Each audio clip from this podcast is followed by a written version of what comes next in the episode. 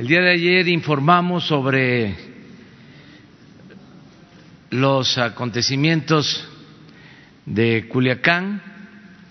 Se hizo un informe amplio, se dio a conocer el informe y quedamos que para hoy contestábamos todas las preguntas y así empezamos.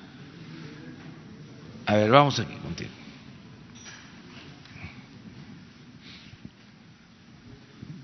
Muy buenos días, presidente y secretarios. Eh, Ramón Flores, corresponsal de Los Ángeles Press de Guadalupe Lizárraga. Eh, señor presidente, recientemente el periodista Rafael Loret de Mola este, afirmó que el cártel de Sinaloa le pagó a usted considerables cantidades de dinero para liberar al, al narcotraficante Ovidio Guzmán. Dijo incluso que tenía una prueba que le había filtrado un militar de alto rango, aunque hasta ahora no la ha mostrado. Relacionado a lo que usted comentó ayer de que la prensa tiene que ser más profesional, ¿tiene una respuesta para este periodista? ¿No considera preocupante la posibilidad de que militares interactúen de manera irresponsable con este tipo de prensa? Gracias.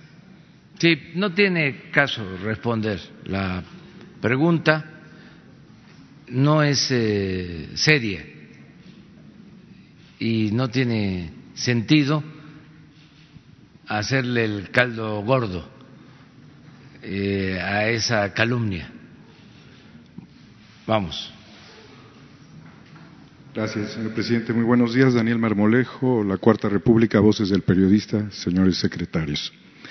Eh, la primera pregunta es, eh, ¿quién decidió ejecutar el fallido operativo el mismo día 17 de octubre, eh, en, la que, el que usted, señor presidente, ponía en marcha, después de una larga batalla legal, eh, las obras en Santa Lucía? En ese mismo sentido, saber, se ha filtrado por ahí el nombre de un personaje, Jesús Valencia. ¿Cuál sería la actividad o el desempeño de este personaje respecto al operativo? Y si él ha actuado de manera eh, independiente a la autoridad del señor secretario de Seguridad Pública.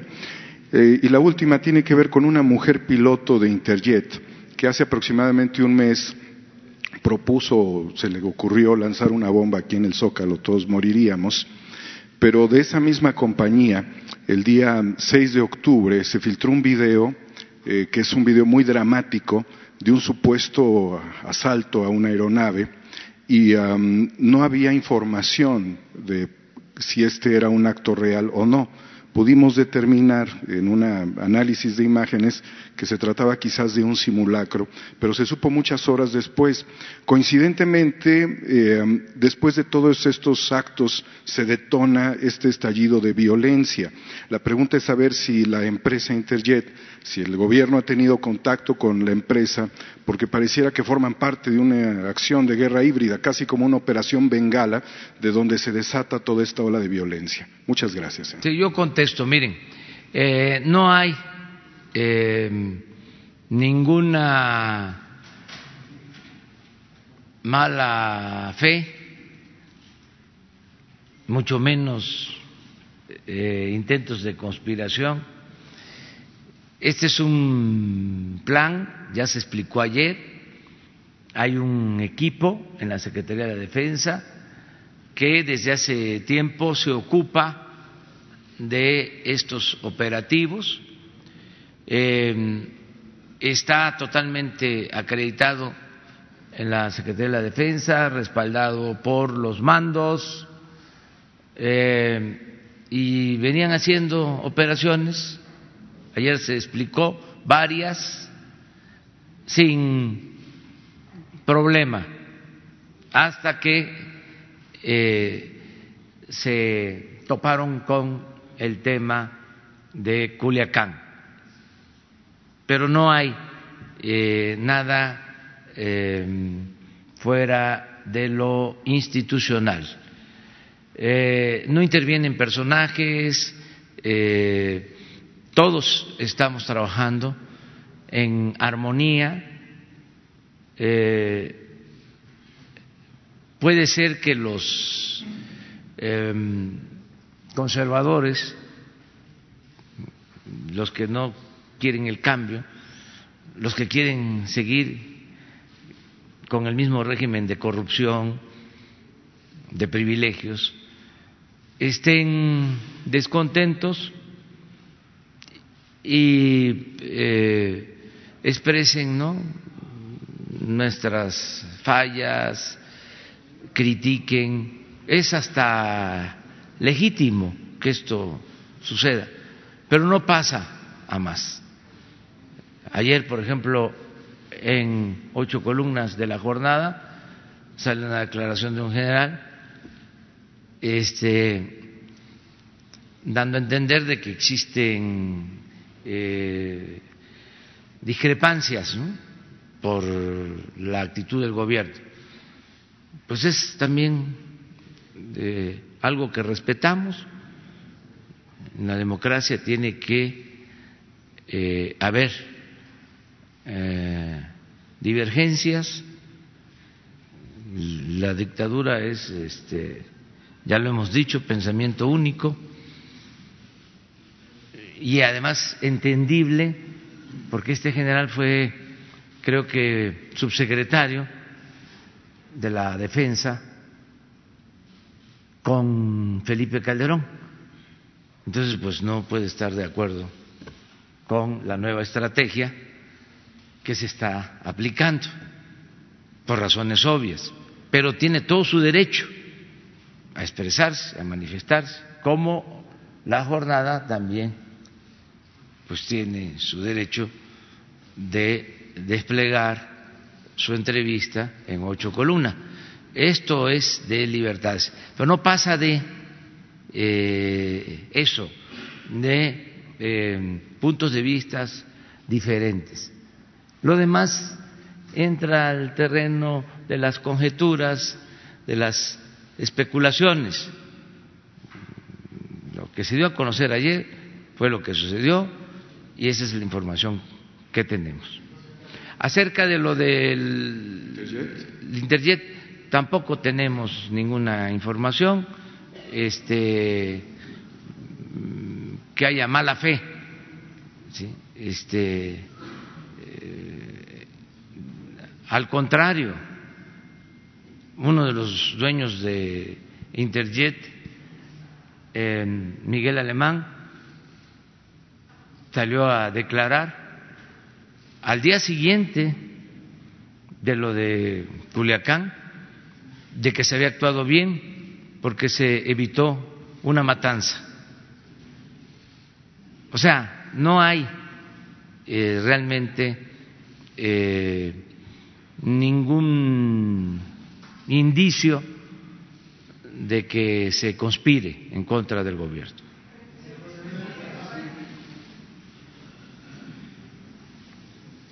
Buen día, presidente. Hans Salazar de ZMG Noticias, Grupo Político Zócalo Virtual.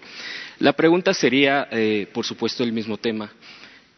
La decisión finalmente, bueno, está claro, fue un error táctico, se ha explicado aquí incluso por parte de, el secretario de Seguridad aquí presente.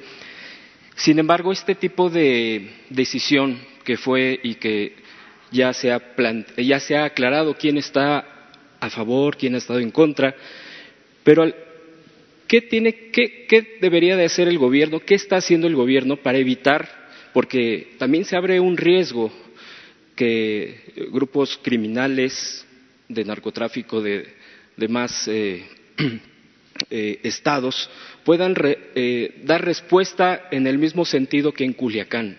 Es decir, cómo prevenir, cómo enfrentar, cómo evitar que no hagan el mismo modus operandi contra las acciones del gobierno para que no se replique esto. Se está trabajando por parte del equipo del Gabinete de Seguridad al respecto.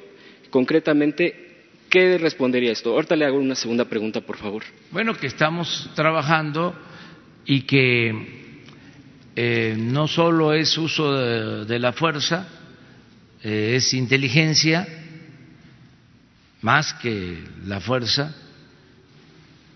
Ya no existe el CISEN, que perdían mucho tiempo, se perdían muchos recursos, más de tres mil elementos eh, espiando a opositores, siguiéndonos, escuchando llamadas telefónicas de periodistas y de eh, dirigentes sociales, dirigentes políticos.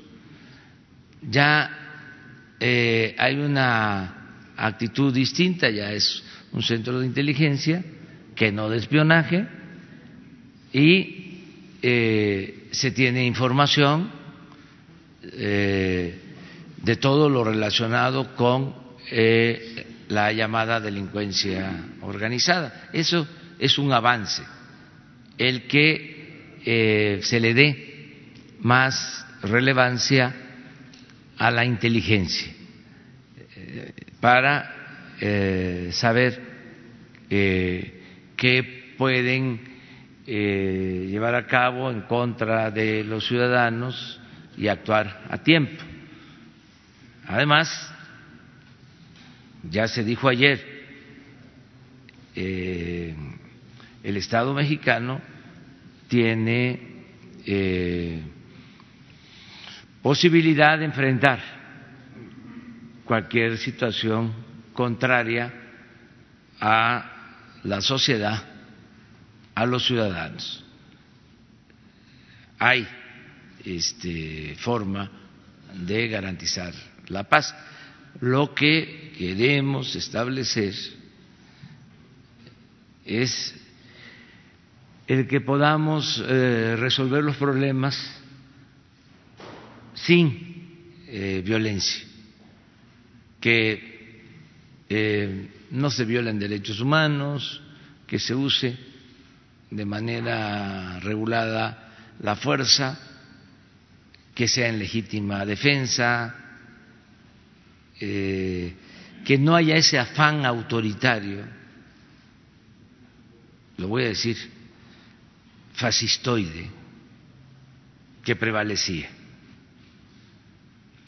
de querer arrasar, de querer exterminar, de querer acabar con eh, el contrario, sino que cuidemos la vida de todos y al mismo tiempo se garantice la paz y la tranquilidad. Eh, segunda pregunta, presidente.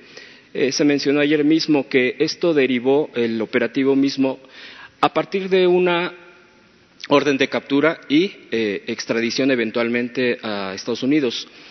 Sigue pendiente esa orden de, captura. Eh, está el gobierno federal también sigue abocado a cumplir esa orden de captura. Y enseguida le pregunto, en el tema del general Gaitán que ha citado usted y que el periódico ya mencionó quien lo ha hecho, lo hizo sus ocho columnas, no es hasta qué punto lo ve usted eh, más allá de un comentario cualquiera, es un general quien lo hizo eh, precisamente en un, eh, entiendo yo, de acuerdo al, periódico mencionado, es un general de, que lo hizo en un evento oficial, un desayuno, ¿qué tanto pudiera ser grave el cambio de códigos por parte de, militares de alto rango?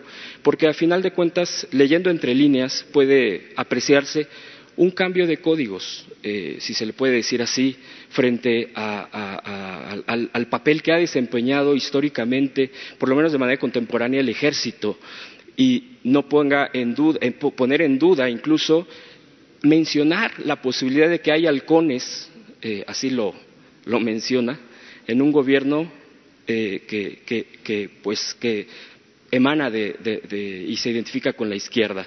¿No le parece delicado, más allá solamente de una mención de un militar de, alto rango?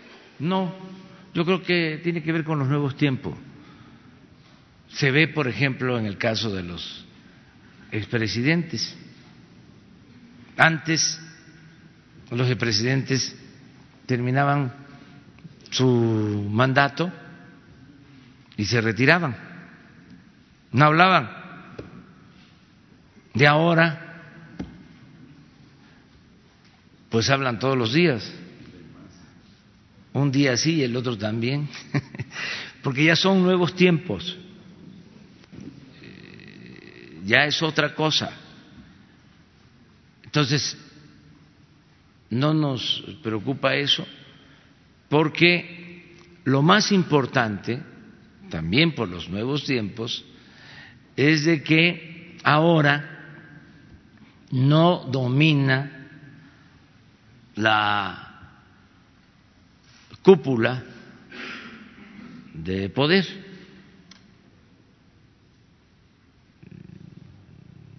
Ahora manda el pueblo, mandan los ciudadanos y cualquier persona,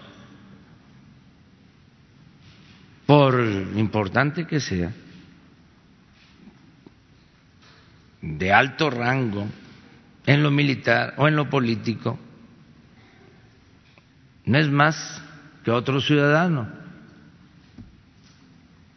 Ahora contamos todos. Por eso estamos apostando a consolidar la democracia para que en caso de que a los ciudadanos no les parezca la forma como se está gobernando, pueda eh, aplicarse la revocación del mandato.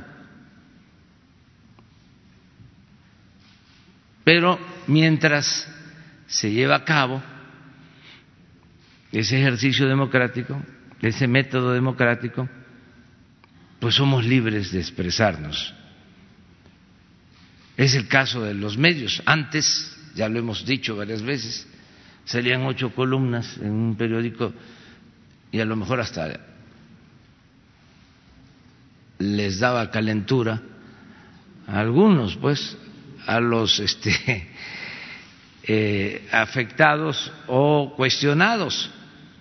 Pero ahora qué? O sea, hay tanta libertad, tantas expresiones, tantas manifestaciones. Habla alguien y de inmediato eh, hay réplica. Si tienen que eh, cuidarse, porque el que se excede eh, se exhibe. Ayer lo dije, con todo respeto, muestra el cobre. Todos tenemos que autolimitarnos de actuar de manera racional y con respeto a los ciudadanos. Pero ya los tiempos en que se manipulaba y que este se creaban eh, escenarios a través de las columnas, a través del periodismo, y eso ya pasó. Ahora, eh, las redes sociales eh, ayudan mucho, aún con sus excesos, ayudan mucho a aclarar las cosas. Y nosotros estamos cumpliendo con nuestra responsabilidad de informar, de garantizar el derecho a la información. Esto que hacemos todas las mañanas. Antes salía un periodicazo, no se podía decir nada, si acaso ahí iban los de prensa del gobierno a desayunar, a comer con los dueños de los periódicos o los concesionarios de radio y de televisión para decirle, bájale, este, échanos la mano, este periodista este, se excede. Y ahí tenían su juego, ¿no? Con eso. Y víctimas de la censura, em, eh, porque ponían hasta eso, de manera eh, infame, ponían este, eh, en el mercado o ponían a disposición de los potentados, de los poderosos, a los mismos periodistas de sus medios, los dueños de los medios. Podían decirle al periodista, te vas.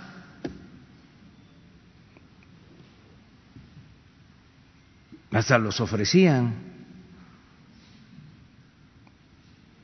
A ver, este es un periodista muy famoso, pero si tú quieres, pues ya se le acaba el contrato. Así era. Entonces eso ya se terminó. Entonces, libertad total para que todo el mundo se manifieste, todo el mundo se exprese. No sé qué eh, planteaste antes. De Ovidio Guzmán. Ah, sí, tiene que continuar todo eh, lo que está en curso, no se cancela nada, se mantienen los acuerdos de extradición, continúa lo mismo. A ver, él, que ya lleva. Después tú, porque. Y vámonos atrás, sí. Y mujeres, además, ya. Sí, también. Presidente del Gobierno de México, Carlos Pozos, reportero de Petróleo y Energía. Buenos días a quienes nos ven y a quienes nos escuchan. Gracias por permitirme el uso de la palabra. Presidente, primero quiero, dar tres datos.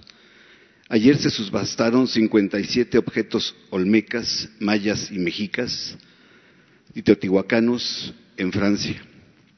Mi segundo dato es, eh, hoy por la noche nace una nueva cadena de televisión en donde hay nuevos periodistas. Y el tercer dato, presidente, los astros perdieron contra los nacionales. Eso es lo más complicado de contestar. Presidente, mi primera pregunta.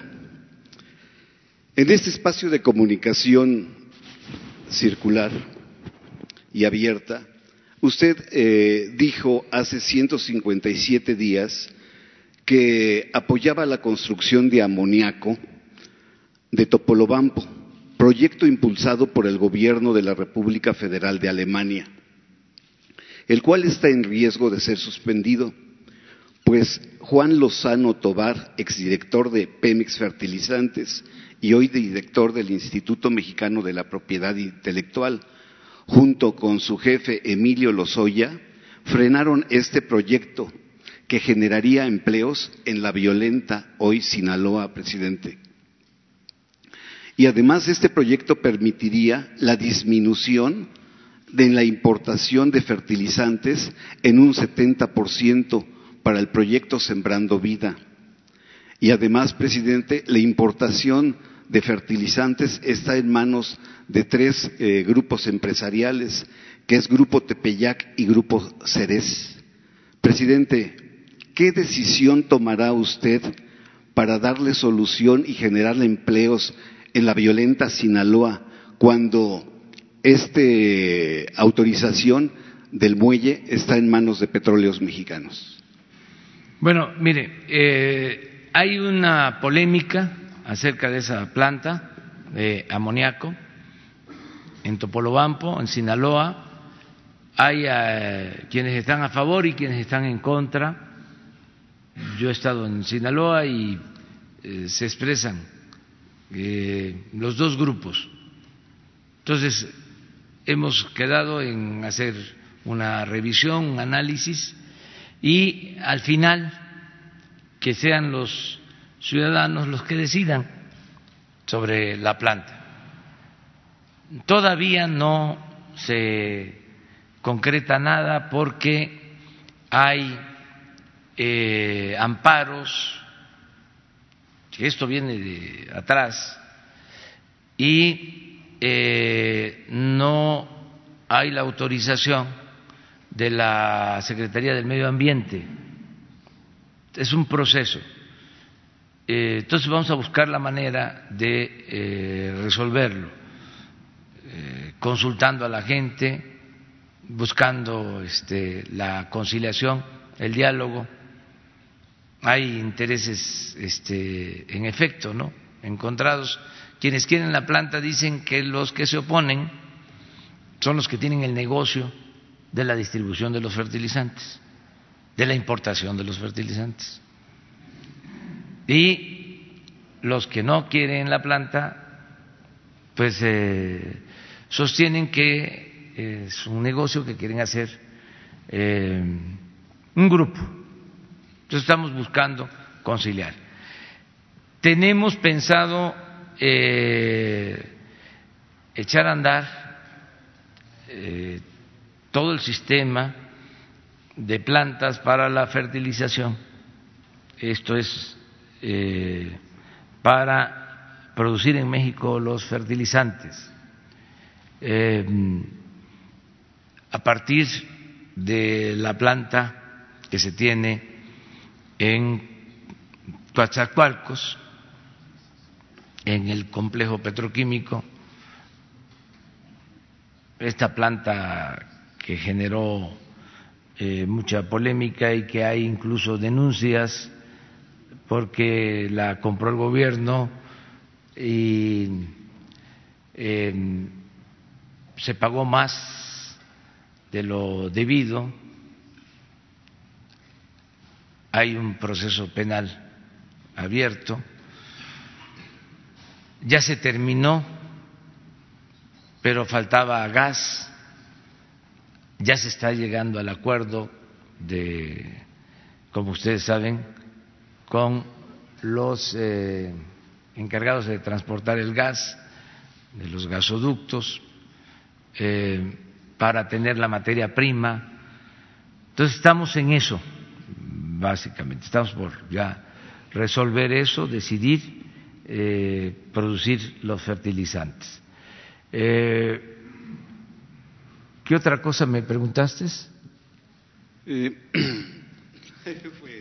Bueno, hay algo que me, interesa decir, este, que yo le iba a los astros, ese fue mi pronóstico, desde el día 3 de octubre lo pronostiqué, ganó Washington, merecido, así es el béisbol, como la buena política, eh, no siempre se gana, este, jugaron muy bien este, los de Washington. Rangel es un peloterazo, tercera base, un homenaje, un reconocimiento. Soto, 21 años, un fenómeno, eh, y jugaron muy bien eh, yo iba al astro porque tienen más latinos, dos pitchers mexicanos. Les mando un abrazo fuerte a los dos. Eh, y por eso le iba al astro, pero ya terminó, fue un buen juego el de ayer. Tuve tiempo de verlo, porque tengo que este, salirme un poco de eh, lo cotidiano, de todo el trabajo, de toda mi responsabilidad y este, lo disfruté bastante. Presidente, esta pregunta se la hago como jefe del Estado mexicano. Ayer se dio esta amplia relatoría inédita, inédita en el México, porque nunca un secretario general y nunca un gabinete de seguridad habían dado esta explicación y esta comunicación a todos los mexicanos. Mi pregunta es, después de la relatoría, ¿es difícil aceptar, entender y valorar la decisión tomada en Sinaloa? Las familias, presidente, en riesgo de muerte, seguro se lo agradecen. Los que estamos lejos tenemos emociones encontradas, porque por mucho tiempo se nos acostumbró a que el fuego se combatía con el fuego. Este suceso, presidente, me lleva a recordar esa entrevista que le hizo el maestro Julio, Scherer García al líder del cártel de Sinaloa, al principal productor de estupefacientes, Ismael El Bayo Zambada, un eh, mes de abril del 2010, presidente. Con la extradición del Chapo Guzmán y los sucesos de Sinaloa, cito la frase que dio el Mayo Zambada al, al maestro Julio Scheller García. Le dijo, el narco está arraigado como la corrupción en la sociedad. Han pasado nueve años de esta declaración del Mayo Zambada.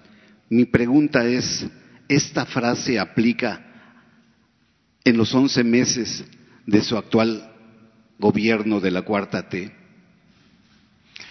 No, no aplica, este, porque nosotros estamos arrancando de raíz la corrupción.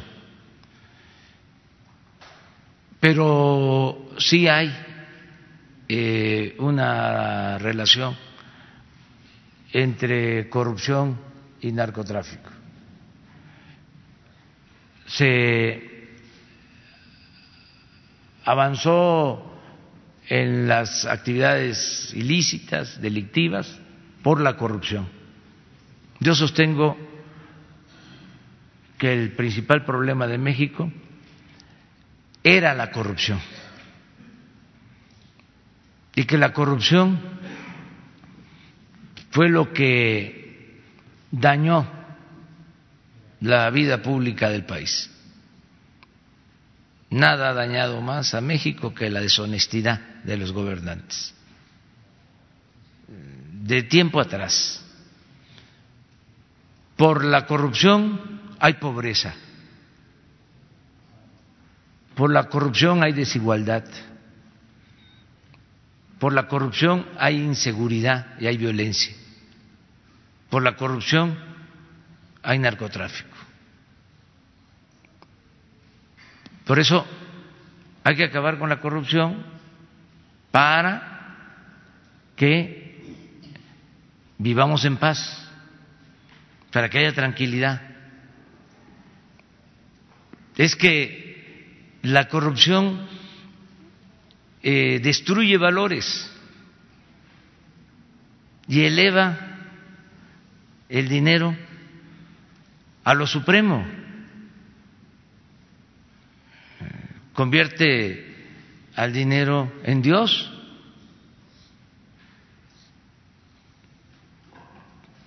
Por eso hay que acabar con la corrupción, no permitir la corrupción para que también tengamos fondos, tengamos recursos y se atienda al pueblo y no haya pobreza y los jóvenes no sean tentados y tengan que emplearse de halcones y empezar esa vida de sufrimiento que no es vida, aunque digan lo contrario. Entonces, sí, hay que acabar con la corrupción. Ese es el propósito. Por eso estamos optimistas y sabemos que vamos a avanzar hasta en los temas más complejos. ¿Saben cuándo no hay posibilidades de éxito? Cuando no existe autoridad moral en las autoridades, cuando desaparece la autoridad moral en los que gobiernan, cuando ya eh, la delincuencia y la autoridad son lo mismo, cuando no existen fronteras, cuando las instituciones están al servicio de la delincuencia, sea la delincuencia organizada o sea de la delincuencia de cuello blanco. Entonces sí ya no hay ninguna posibilidad de salir adelante. Pero si el gobierno está al servicio del pueblo, no al servicio de grupos de intereses creados, no subordinado al poder económico, no subordinado a ninguna organización delictiva, entonces sale adelante. Porque imagínense lo que es el Estado mexicano. Todos los instrumentos que tiene, no solo las Fuerzas Armadas, no es para este, estar aquí hablando de cuántos soldados hay, de cuántos marinos hay, pero eh, es un ejército además disciplinado, leal, profesional, por muy importante que sea un grupo delictivo, pues no es posible enfrentar al Estado, porque no es, además, repito, solo las Fuerzas Armadas. El gobierno maneja seis billones de pesos de presupuesto anual.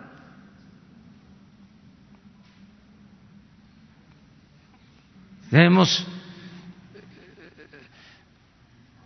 casi un millón y medio de maestros. Toda esa fuerza. Millón y medio de maestros para la educación. Con todo eso se cuenta. Bueno, votaron por nosotros alrededor de 30 millones de ciudadanos. Todo eso es fortaleza, pero no se trata de actuar de manera autoritaria, prepotente, y no me va a temblar la mano. ¿Se acuerdan cómo era? ¿Sí? Y declarar la guerra y este el que la hace la paga y la ley es la ley, todas esas balandronadas, pues. No, eso es otro asunto. Esto es pacificar al país convenciendo, persuadiendo, sin violencia. sin violencia, ofreciendo bienestar, opciones, alternativas, mejorar las condiciones de vida, las condiciones de trabajo fortalecer valores, sigo insistiendo en eso, valores culturales, morales, espirituales. Así vamos a sacar adelante el país. Además, vamos bien. Hoy, a las siete de la noche, le entrego a la editorial mi libro para que esté el día primero, porque lleva un mes la elaboración y la distribución en librerías. Y ahí hablo de todo esto para dar a conocer cuál es el nuevo modelo en lo político, en lo económico, en lo social, en lo cultural. ¿Cuál es el modelo post-neoliberal. ¿En qué consiste? En una ocasión les decía yo de que cuando estábamos en la oposición, los opositores nos decían que podían, nos concedían, ¿no? estar de acuerdo en nuestro diagnóstico, pero que no estaba claro lo que nosotros íbamos a llevar a cabo, los cómo, toda la intelectualidad orgánica al servicio del régimen, ¿no? repitiendo y repitiendo, y los cómo, y los cómo, y los cómo. Bueno, pues ahí viene en el libro una respuesta, porque se pensaba que no había de otra, que el modelo neoliberal era como la Biblia. No, es eh, la suma de dogmas, de mentiras, toda una retacería de sofismas que articularon, vendieron, con sus intelectuales orgánicos, sus voceros, sus medios de información, para hacernos creer que la privatización era la panacea y que eso eh, nos iba a salvar. Y ya sabemos lo que sucedió, lo que está sucediendo en todo el mundo. Eso resultó un rotundo fracaso y no podía ser de otra manera, porque se diseñó para favorecer a una minoría a costa del sufrimiento de la mayoría de la gente. Eso eh, se creó, es un diseño para eh, justificar el saqueo, el robo, de bienes de todos los mexicanos en beneficio de unos cuantos. Eso es la política neoliberal. Entonces ahora vamos a dar a conocer que hay otra opción, otra alternativa, que se está aplicando. Y les diría, con éxito, Entonces, el debate estriba en eso, que nuestros adversarios legítimamente quisieran que fracasáramos. Pero está muy difícil para ellos, porque ¿cómo defender un modelo como el que se impuso durante 36 años? que originó pobreza, violencia, corrupción, un modelo de oprobio, de, saqueo, lo dije ayer, lo repito ahora, como nunca en la historia de México. Entonces la tienen difícil, pero ahí la llevan, o sea, que no se desanimen, que sigan adelante. Yo digo que están derrotados moralmente hablando.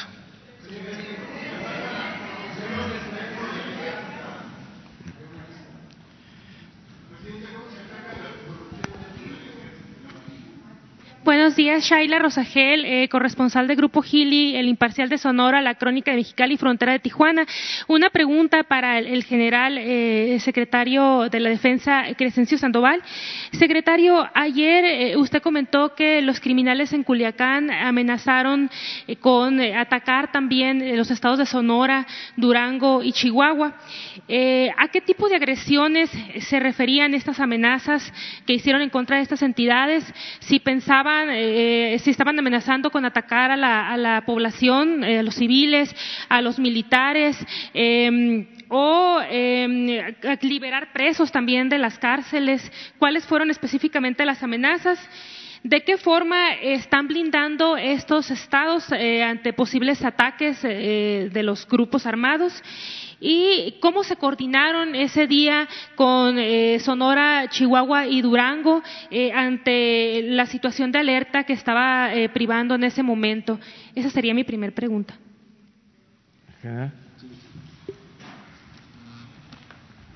Permiso. Bien, estas, estas amenazas que ayer se se comentaron, eh, fueron eh, captadas por diferentes eh, unas por denuncias que nos hacían a las instalaciones militares que se, que, se estaban moviendo o personal de, delincuentes y estaban enfocadas directamente a, obviamente, a atacar nuestros servicios, a agredir a nuestros servicios, este, a, realizar acciones en contra de la población de instalaciones eh, este, que, normalmente usa la, sociedad donde hay una cantidad de, personas y que pueden causar daños, también con, contra instalaciones eh, que se consideran eh, importantes, estratégicas. ¿Qué, hicimos eh, por parte de nosotros al tener esta información? Bueno, tenemos un despliegue en toda la República a través de zonas y regiones militares. Se les alertó a los comandantes de, región y de zonas sobre lo que se estaba captando para que con el despliegue que se tiene de personal militar y de la Guardia Nacional y también con, personal de policías estatales o municipales estuvieran alertas, eh, pusieran atención en, lo que estaba sucediendo en las ciudades para poder responder en caso de que eh, fueran ciertas estas eh, amenazas. Entonces se, se, atendió a través del despliegue permanente que hay en estas zonas y a través de la coordinación con todas las fuerzas del Estado. Ahorita, ¿cómo están blindando estos estados pues, para evitar eh, amenazas o algún... Bueno, eh, tenemos una estrategia de protección ciudadana que se aplica en, todas las, poblaciones. Eh, el personal militar, la Guardia Nacional, se encargan de generar estas condiciones de seguridad para la población, no nada más en donde, en donde sucedieron estos hechos o donde están estas amenazas. Esa es la estrategia, estar tratando de generar las condiciones a la población en todos lados a que la población pueda desarrollar a través de lo que nosotros generamos con el despliegue en las, ciudades, en las áreas, eh, este, pues sus actividades de manera normal. Y conforme vaya creciendo la Guardia Nacional, pues cubrirá todavía más espacios, esa presencia hará que haya una inhibición de, los delincuentes por desarrollar actividades eh, en contra de la población. Ah, eso es lo que se está cuidando dentro de la estrategia. Eh, mi, segunda pregunta, general, eh, ya se habla que como, se, va a utilizar la inteligencia para eh, evitar que se vuelvan a tomar a, una ciudad entera como rehén y que se amenace con replicarse a otros estados. pero ¿cuál sería la estrategia que ustedes ya están previendo o que, o que van a echar a andar precisamente para evitar que esto se vuelva a repetir, o sea, que no vuelva a ocurrir una situación como la de Culiacán? Gracias. ya, lo mencionó el señor presidente hace un momento. Vamos a, utilizar esta inteligencia, obviamente tendremos que reforzar estas partes para que eh, el producto que, se genera en el ámbito de inteligencia sea un producto que nos permita de realizar las operaciones con seguridad para que no se dañe a la población. Y una parte importante que también la citó el señor presidente, bueno, nuestras fuerzas tendrán que eh, seguir lo que ya eh, se estableció como una política, el respeto irrestricto a los derechos humanos y el uso de la fuerza, no abusar de la fuerza. Ya tenemos una ley nacional de uso de la fuerza que nos establece cuáles eh, o cuáles son los procedimientos que tenemos que emplear cuando estamos en, situaciones en que eh, hay que emplear el uso de la fuerza para atender alguna situación específica. Entonces, en base en eso, inteligencia, respeto a derechos humanos, uso de la fuerza, tendremos que desarrollar todas nuestras actividades, como así lo ha indicado el señor presidente. Gracias.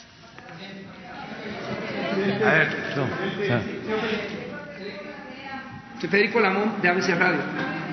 No, no, de frente, acá Señor presidente, para el almirante Eh, secretario. Tenemos tiempo. Vamos Para el almirante secretario. Federico Lamón, de ABC Radio. Sí. Almirante secretario, hay cinco centros de- regionales de inteligencia naval, como operaron el día de Culiacán, y actualmente la presidenta municipal de Manzanillo vive en las instalaciones de, de- usted eh, bajo la amenaza de un cartel muy específico en aquella región, y ella ha comentado a sus representantes de la región quiénes son la causa y cómo se puede eh, esta revertir. Y para usted, señor presidente, pues es un reto que una alcaldesa de Manzanillo tenga que vivir en las instalaciones de la Marina porque fue objeto de 37 balazos en su contra recientemente. Por un lado, para usted, almirante secretario, y para usted, general secretario, en este combate al narcotráfico nunca existen diferencias con la Marina, trabajan de manera conjunta porque es un tema que se ha venido manejando recurrentemente. Y finalmente, señor presidente, si falla esta estrategia, tendríamos que ver los mexicanos hacia un modelo como el de Cherán, donde las autodefensas son las que ponen orden y ahí entiendo que ni los gobiernos municipal, estatal o federal participan. Esos son los temas, señor presidente, almirante secretario y general secretario. Bueno, le vamos a dar la palabra a los dos eh, secretarios eh, porque los dos trabajan de manera coordinada. Todo el gabinete de seguridad me da una este, tranquilidad también en sus eh, expresiones eh, porque los dos eh, comunican muy bien. eh, acabo de escuchar ahora la este, explicación del general Sandoval, precisa, clara, eh, y lo mismo el almirante Ojeda. Antes no era así, era otra cosa. Este, no hablaban, eh, no les permitían decir muchas cosas. Ahora me ayudan mucho porque este, ellos eh, eh, que están en la operación tienen todos los elementos y saben exponer mm, muy bien. En el caso de la presidenta municipal de Guaymas, que es lo único que me corresponde a mí contestar ya después, este, los dos secretarios van a platicarles sobre la coordinación que hay en el tema de inteligencia. Eh, les quiero decir que estamos pendientes, la acabo de ver el sábado pasado, estuvimos juntos en Potam, en eh, que pertenece a Guaymas. O sea, acabo de estar en Guaymas el sábado y estuve con ella en un acto. Eh, y desde luego que la estamos protegiendo y la vamos a seguir apoyando. Queremos proteger a todas las autoridades, a todos los ciudadanos.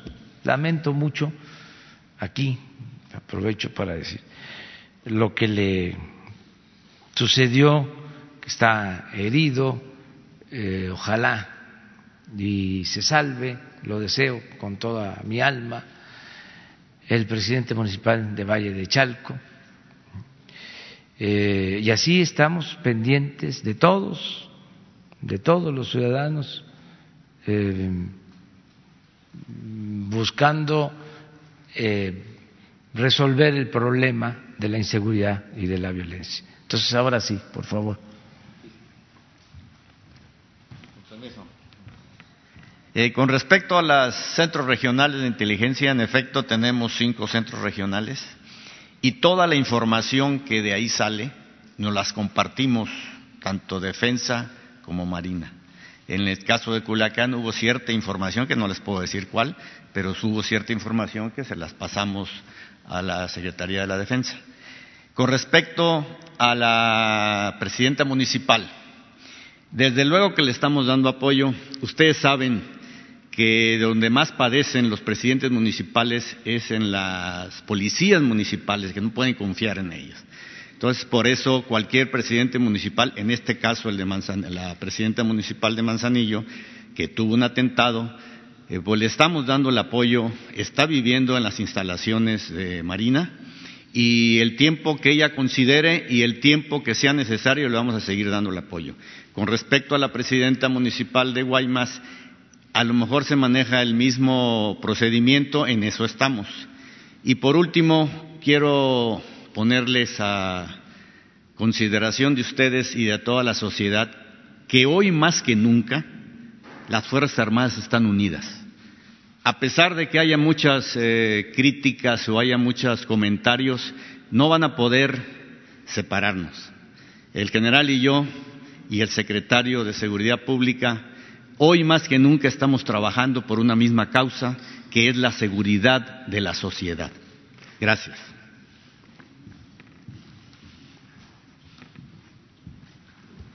Bien, eh, yo adicionaría a los comentarios del almirante secretario que este trabajo de conjunto que hacemos en la actualidad eh, se ve representado en, muchas eh, de las misiones que cumplimos, misiones que son coordinadas desde el Gabinete de, Seguridad, eh, acciones que, se establece quién hace cuál de las cosas para poder lograr los objetivos que tenemos en las estrategias como ejemplo, en aspectos administrativos y logísticos para la creación de la Guardia Nacional, tuvimos que trabajar seguridad y protección ciudadana, SEMAR y SEDENA juntos para poder generar la estructura de lo que hoy tenemos en la Guardia Nacional. Si no hubiese esa coordinación, si no hubiese ese trabajo conjunto o si se pusiera en duda, pues no hubiéramos podido alcanzar eh, la generación de una institución de esta naturaleza y seguirla apoyando durante todo eh, este, este eh, tiempo que, vamos a conformar, a lograr que se consolide la Guardia Nacional. Ese es trabajo conjunto que no se puede hacer de otra manera si no hay una buena coordinación. En la parte operativa, de igual forma, tenemos este, eh, muchas misiones. Eh, pondría el ejemplo la seguridad de ductos. La seguridad de ductos estamos eh, trabajando de manera coordinada, nos intercambiamos información, hacemos las operaciones, desarrollamos los reconocimientos eh, eh, en esta parte. Eh, un, ejemplo más de esa coordinación, ayer se explicó el apoyo de la Secretaría de, Marina con un helicóptero en el área de Culiacán. Ese helicóptero que fue el que, el que nos ayudó a darle seguridad a la unidad habitacional eh, que estaba siendo agredida por, delincuentes y que obviamente su presencia en esta área evitó que, hubiese a lo mejor otras eh, situaciones complicadas ahí en la unidad. Sirvió de disuasión, corrieron los delincuentes. Si no existiera ese trabajo conjunto, pues nunca hubiéramos podido materializar un apoyo de esta naturaleza en beneficio de eh, derechohabientes del personal del ejército. Entonces, el esfuerzo siempre es coordinado, siempre es eh, para lograr los objetivos y, así vamos a seguir trabajando. Esas son las instrucciones del señor presidente, esa es la convicción que tenemos en el eh, gabinete de seguridad y trabajamos todas las instancias que lo conformamos para lograr los objetivos de las diferentes estrategias. Gracias entonces la aplicación de un modelo como Cherán, el único municipio autónomo de la República Mexicana? No, este es el caso. El Estado mexicano tiene la obligación de garantizar la seguridad a los ciudadanos. No eh, se puede incumplir con esa responsabilidad. Por eso eh, se creó la Guardia Nacional y se llevó a cabo la reforma a la Constitución.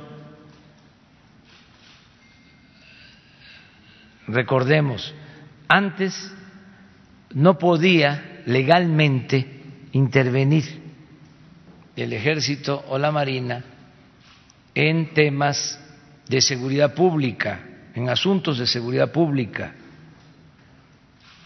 Eh, tanto en la Marina como en la Secretaría de la Defensa se pedía la reforma porque se les daban órdenes para llevar a cabo operativos y no había un marco legal que les permitiera actuar en estos asuntos. Por eso, de manera franca, abierta, dijimos, necesitamos la reforma constitucional, porque no podemos enfrentar el problema, imagínense, un asunto como el de Culiacán, atendido solo por la Policía Federal, porque legalmente era lo que se tenía de acuerdo a la Constitución. ¿Cuántos elementos efectivos de la Policía Federal? ¿Diez mil para todo el país? Entonces, ahora, con la Guardia Nacional, pues es distinto, como lo acaba de decir el general Sandoval, se eh, unen la Policía Militar, la Policía Naval, la Policía Federal, y hay nueva convocatoria, se están reclutando más elementos, y ya se tienen 150 coordinaciones, cerca de 80 mil elementos y vamos a contar con 140 mil elementos y 266 coordinaciones. Pero esto es eh, ir creando la infraestructura que no teníamos, porque toda la estrategia anterior eran los operativos, no la seguridad pública, no la seguridad de los ciudadanos. Por eso estamos haciendo un esfuerzo también de coordinación con los gobiernos estatales, con los gobiernos municipales, Tenemos eh, que atender, apoyar a gobiernos estatales, a gobiernos municipales. Ayer, por ejemplo, un motín en una cárcel de Morelos, nos piden apoyo, tenemos que ir, porque ¿con cuántos elementos cuentan en los estados, en los municipios? Para enfrentar, por ejemplo, este motín de más de dos mil reclusos en Morelos.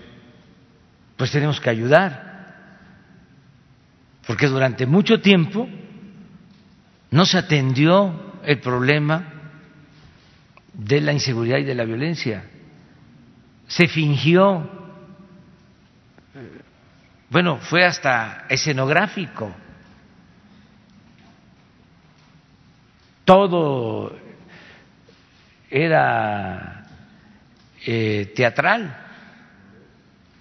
O sea, y eh, mostrar eh, que se detenía un líder famoso de la delincuencia organizada, se filmaba y todo este tipo de cosas. Nos importa más ahora garantizar la seguridad de los ciudadanos, la vida de la gente. Eso es. A ver, la compañera. Sí, ya ahorita te. Pero es que habíamos dicho que mujeres y. Gracias, presidente. Reina Aide Ramírez, eh, reportera independiente y para pie de página. Bueno, una pregunta es para el general. ¿Por qué, si, eh, si nos podría explicar un poquito más, por qué un operativo a mediodía, que es hora en que pues todos los ciudadanos están en, en movimiento? Eh, allí mismo lo de la Guardia Nacional, eh, si fue un error de la Guardia Nacional el, el no proteger el, el, el, perímetro o la parte que le tocaba, eh, a, si podrían ampliar un poquito más ahí en ese punto. Y tengo otra pregunta para usted sobre Semarnat. O de una vez se la. Sí, y para que luego le. Bueno, la otra pregunta es que en los últimos 15 días ha habido varios eh, eventos de mm, aquí en México, el primero de ellos en Puebla. Eh, los eh, indígenas nahuas están tratando de proteger su, su región para que no se instale la mina de Almadens Minerals que, de oro y que está por darse la, la, manifestación de impacto ambiental para el día 13 de noviembre. Ese es uno. El otro eh, que está pasando es acá con los indígenas mayos en, en Canchoc, que es el pueblo que están tratando de proteger. Ellos tienen una lucha de hace varios años eh, por su territorio porque la autoridad federal los dividió y ahorita están tratando de, hacer que se les respeten sus derechos y tener una sola nación y de hecho están emprendiendo una acción legal ya contra el gobierno federal. Y el tercer punto, que es el de los guarijíos que usted acaba de estar allá en Sonora, eh, usted les prometió, ahora que estuvo ahí, que se trataría, se les consultaría a los, a los guarijíos para, en la cuestión de la presa de Bicentenario o Pilares, como se le conoce también. Eh, en este punto, presidente, usted les ofrece una consulta cuando la obra ya está al 85% de, de, de avance, cuando las autoridades estatales, el gobierno estatal, a través de la CONAGUA, de la CEA, digo, de la, de la Comisión Estatal del Agua, de otras eh, instituciones estatales, están, han estado dividiendo al pueblo para que acepten la, la, la presa, ya llevan ocho pueblos, no es solo de este sexenio, es, es efectivamente es el sexenio de la, de la gobernadora Claudia Pavlovich, pero también se inició en el sexenio de Guillermo Padres y desde ya llevan diez años los indígenas guarijíos eh, luchando contra este punto. Usted hoy viene y les ofrece esto, pero resulta que Semarnat les está, eh, desde hace, desde el 3 de octubre, le autorizó la manifestación de impacto ambiental a la presa para que continúe con las obras. Las obras no han parado, de hecho tuvieron un, ahora que usted estuvo ahí, pararon porque usted dijo que los iba a consultar. Entonces, ¿qué va a pasar con este punto?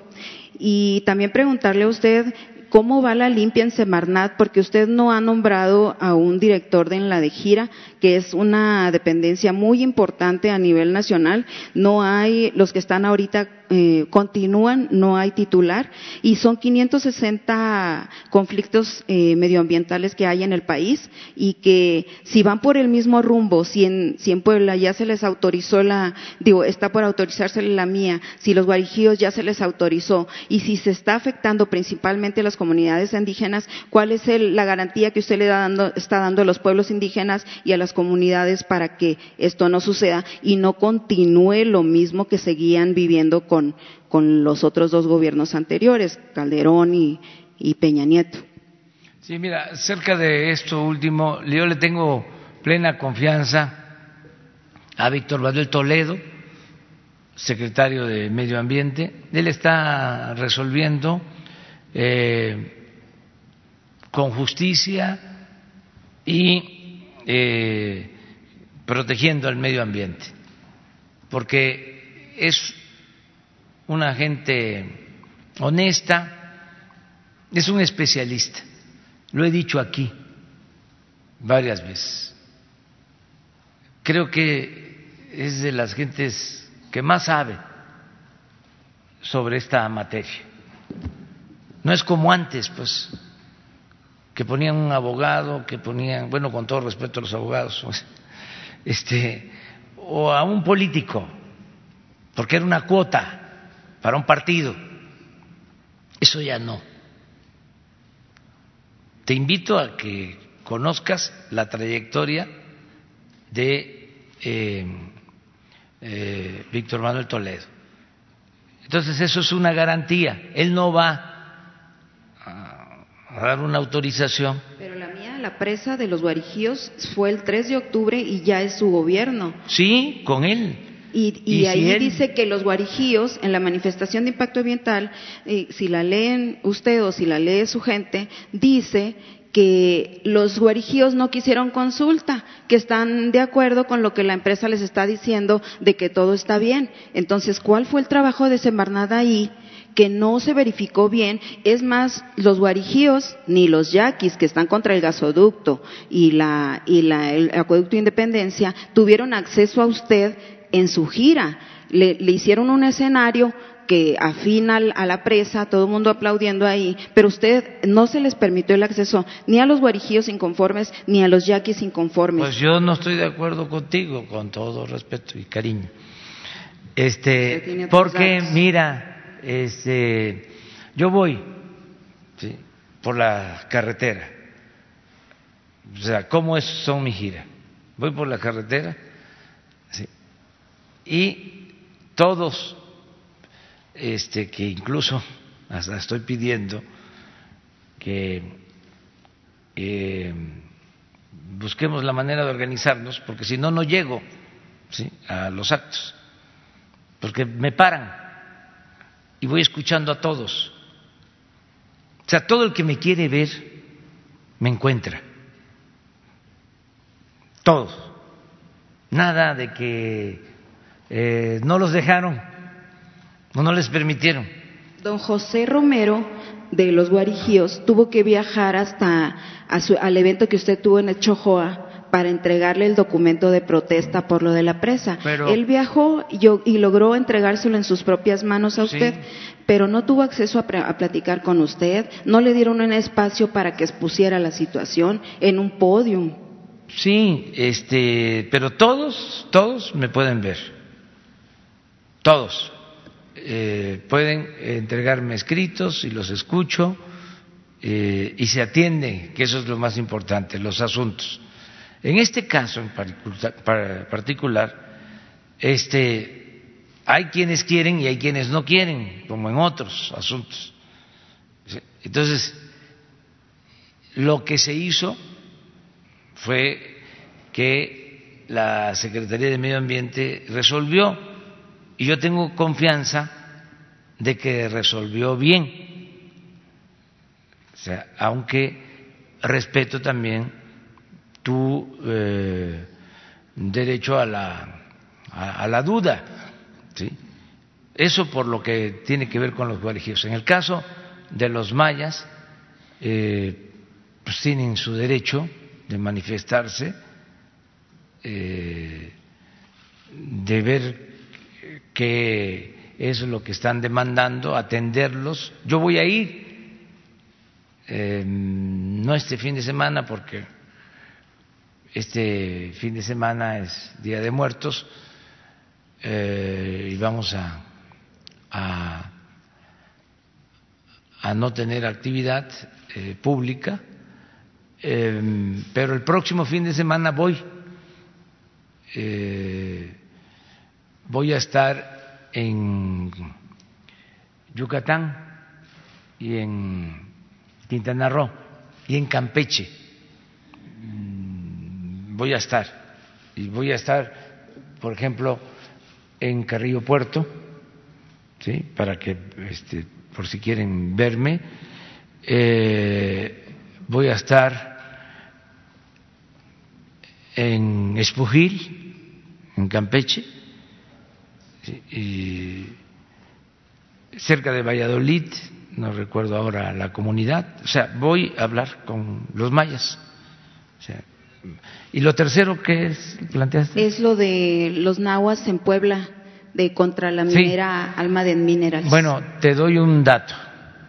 Eh, Esa mía está por salir el Víctor, de noviembre. Sí, pero hay que tenerle confianza a Víctor Manuel Toledo. Este, él era asesor de los movimientos o participó con los movimientos que se oponían a las mineras en Puebla. Y es un hombre consecuente. no es eh, como otros. Le tengo absoluta confianza. Pero un hombre no, él no está en todo. El que está en la de gira es otra persona, pero bueno, usted no, pero solo lea la mía de los guarijíos y se dará cuenta de que no está correcta, de que no fue una buena decisión de Semarnat autorizarla. Teníamos que resolver este, este tema.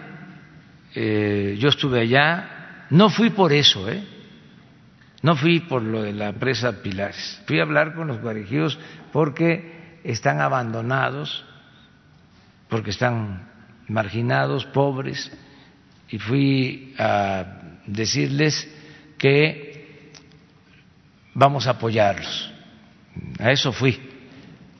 Eh, yo no eh, sabía dónde estaba ubicada la presa Pilares y resultó que al lugar donde fui, eh, es San Bernardo, que pertenece a Álamos, ahí está la, la, cortina de la presa, que lleva un 85% de avance, que faltan eh, 600 millones de pesos para terminarla y que es una presa, también ver eso, eh, que va a evitar inundaciones que año con año perjudican a miles de familias.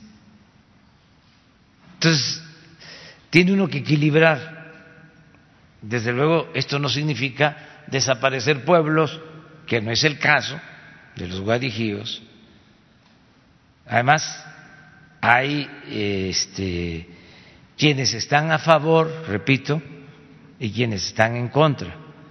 O sea, nadie puede hablar eh, de guarijíos o de mayos o de yaquis como eh, si se tratara de todos los pueblos, de toda la etnia o de toda la cultura. En las etnias, en las culturas existen también, ojalá y esto no pasara, diferencias ahora que estuve en Potan, antes de llegar ahí, este, un cierre de carretera.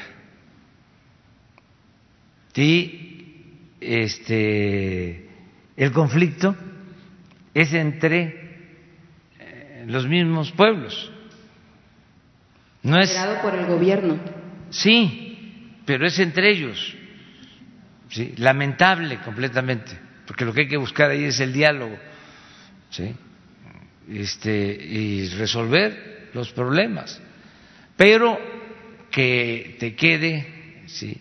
la tranquilidad de que nosotros no vamos a cometer ninguna injusticia, ninguna injusticia pero está justificando los medios del Estado para, para, lograr las manifestaciones de impacto ambiental. Entonces es correcto que los engañen, que los dividan, al final de cuentas, para que se acepte la mía. Y en el caso de la, de la presa de Pilares, es correcto, dice usted, va a provocar eh, inundaciones. Yo creo que ahí no lo están informando bien a usted porque no están beneficiando más a megaproyectos, a las minas que están ahí. ¿El agua realmente es para, es para protegerlos de las inundaciones o es para favorecer a los megaproyectos que se están instalando ahí? No, es que lo de megaproyectos también tiene que ver con eh, una concepción que se instaló durante el periodo neoliberal, que no obedece a la nueva realidad. Nosotros no tenemos nada que ver con megaproyectos, nada, absolutamente. Eh, desde luego, el tiempo lo dirá. Eh, hay quienes este, piensan que es más de lo mismo. Hay grupos ambientalistas, desde luego este, eh, intelectuales, orgánicos, eh, organizaciones sociales, las llamadas no gubernamentales, que eso de no gubernamentales es relativo, eh, o independientes, que no estaban de acuerdo con nosotros, eh, con la vía que seguimos de buscar la transformación de manera pacífica, sin violencia. Entonces triunfamos y ellos siguen pensando que somos lo mismo. Porque imagínense, este, si cambian, que sería un acto de honestidad, reconocer que se equivocaron, si cambian se quedan sin discurso. Acuérdense lo que decía eh, Marcos, por ejemplo, éramos como el huevo de la serpiente. Y llamaban a no votar. ¿Cuánto tiempo así?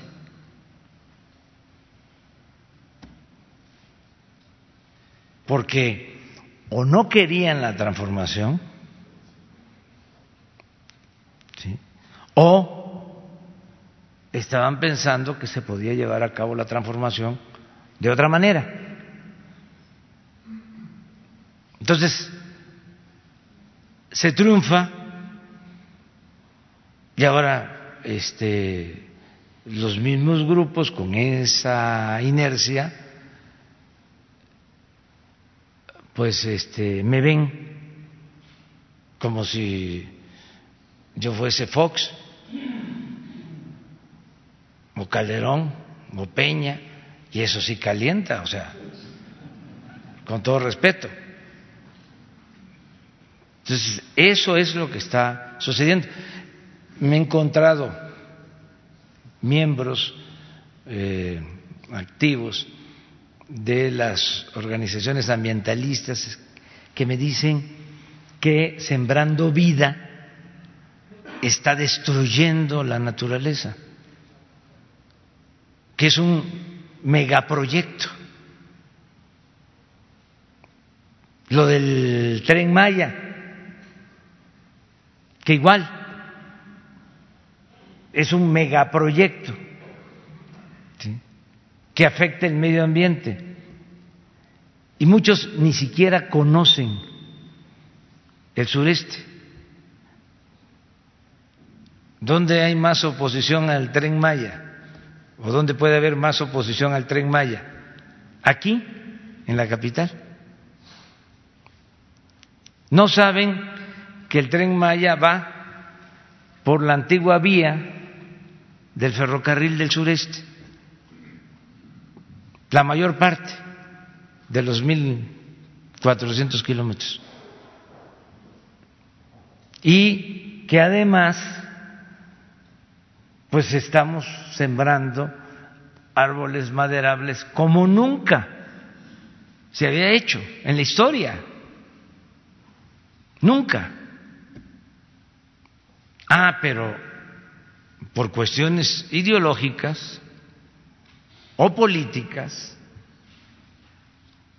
eh, quieren eh, ponernos eh, en el mismo papel o representando el mismo papel de los anteriores gobernantes y no es así. O sea, me extiendo explicando esto, es como lo de la prensa, lo de los medios, o sea, lo mismo. Afortunadamente, la verdad eh, si no existiesen las redes sociales, este, tendríamos una situación complicada, porque eh, tenemos manera de informar y esto que hacemos, de estar informando, las redes sociales, aunque también las eh, manipulan, les meten mano con los robots. Me doy cuenta, por ejemplo, que bajan los ataques a nosotros, lo tengo probado, sábado y domingo, que descansan. Este, eh, porque hay eh, asociaciones que se dedican a eso, pero aún con esas deformaciones de robots en redes sociales, es mucho mayor la expresión genuina de los ciudadanos. Aquí lo vemos. Aquí la mitad son medios, vamos a decir, convencionales y la otra mitad pertenecen a redes sociales. Eso no existía antes. Y esto ayuda mucho. Eso es por tu pregunta. Pero sobre el tema, decías algo sobre del general, ¿no? Sí, para una pregunta para el general. Eh, sí. Bien, eh, sobre las operaciones que se desarrollaron en el porqué a mediodía, bueno, recordarán que eh, ayer presentamos la línea de tiempo donde eh, se establece mm, desde el día 9 de octubre que va este equipo a estar observando este, y localizando al presunto delincuente y el día 17 es cuando lo ubican a las 14 horas y bueno, ponen en ejecución todo lo que tenían eh, proyectado, planeado para desarrollar.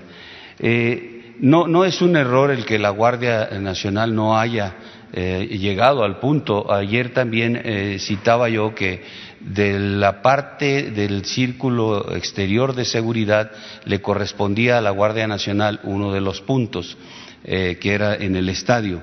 No llega a, ese, sitio porque en su movimiento eh, es eh, este, agredido en, un, cruce ahí de, avenidas, ahí se detiene, ahí responde la agresión, inclusive hay otra este, base de operaciones que llega a auxiliar a la Guardia Nacional.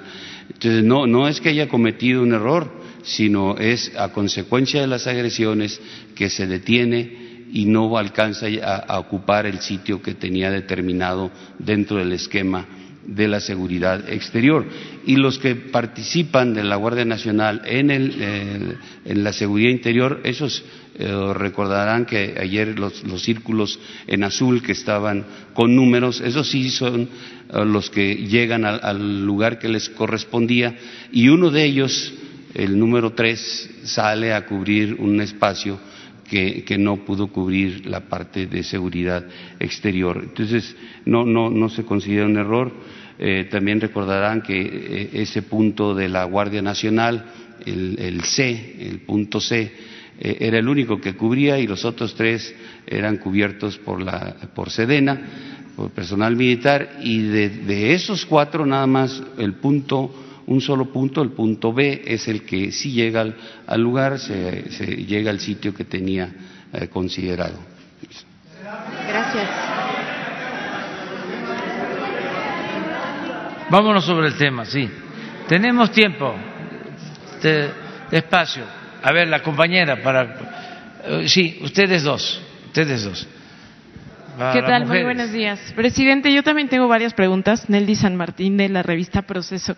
Eh, primero, preguntarle sobre estas declaraciones del general Galván Ochoa, eh, si usted tiene pensado tener un diálogo con estos militares inconformes, que bueno, en voz de él, él mencionó en este desayuno que él fue elegido para dar este discurso, en el que menciona que tiene una preocupación por, eh, pues, por una polarización en la sociedad, pero también eh, menciona que los soldados tienen inquietudes y se sienten ofendidos si va a deslegitimar esta, esta declaración o va a escuchar a estos soldados y también preguntarle si no hay riesgos para su gobierno, eh, si no hay riesgos de desestabilidad para el país ante estas declaraciones.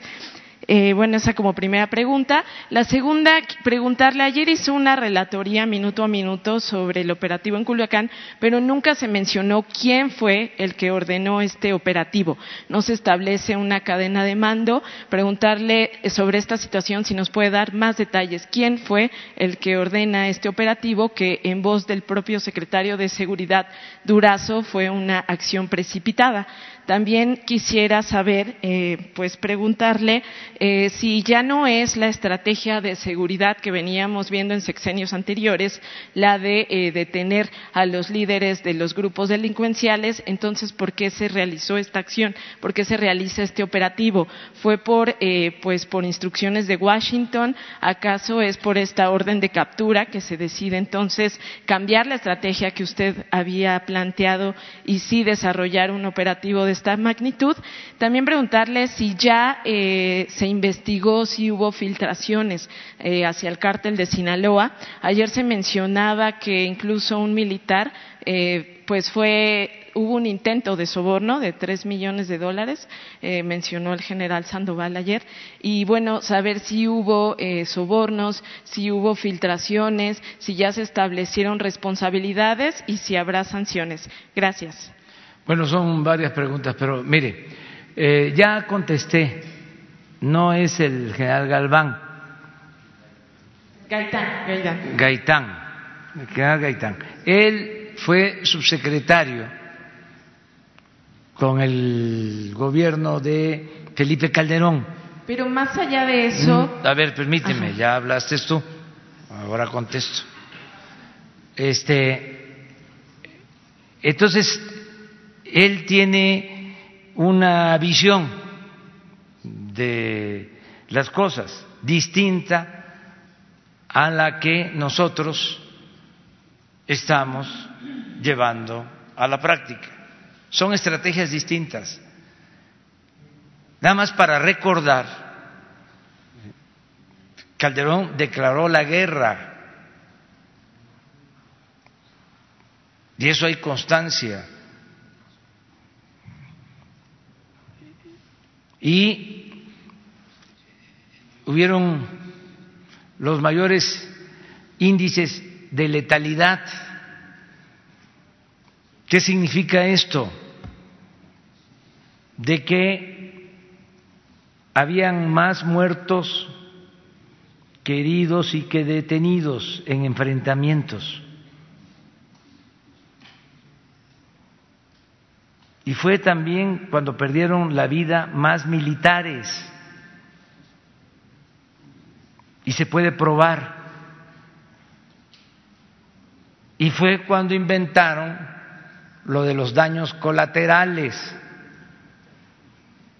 Entonces, esa política eh, no se va a seguir aplicando.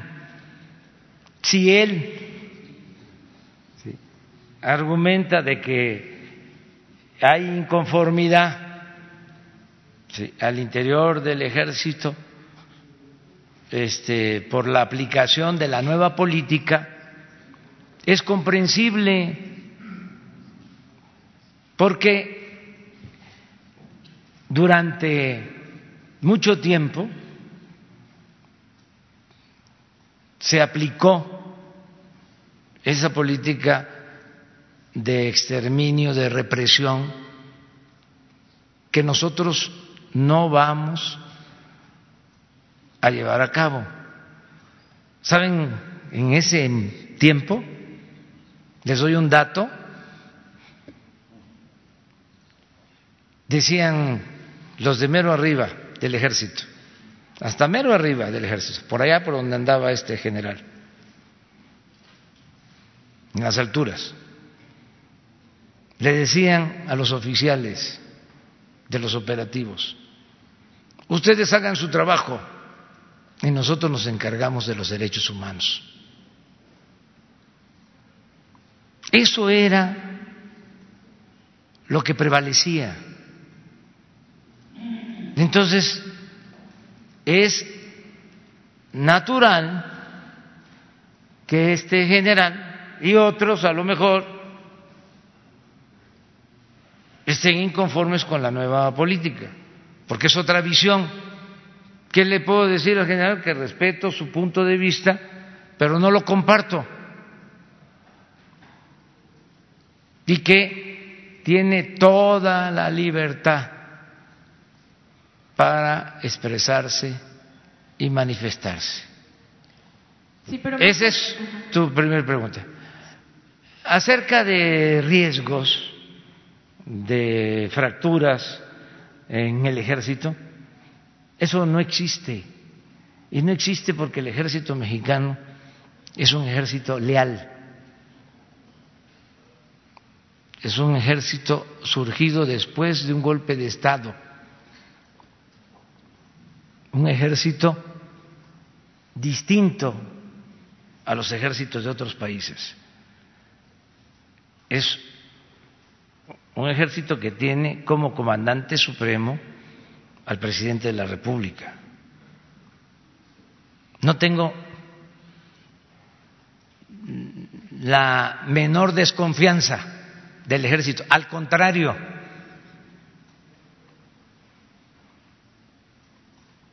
cuento con el apoyo, con la lealtad del ejército y sobre todo cuento con la lealtad que le tiene el ejército mexicano al pueblo de México. No quiero este, hablar más de esto porque les comento que estoy informado de la reunión porque el general secretario me informó en otros términos, de otra manera. Lo que pasa es que por buscar la nota, entonces destacan esto como algo este, extraordinario, eh, espectacular lamentable, porque ahora resulta que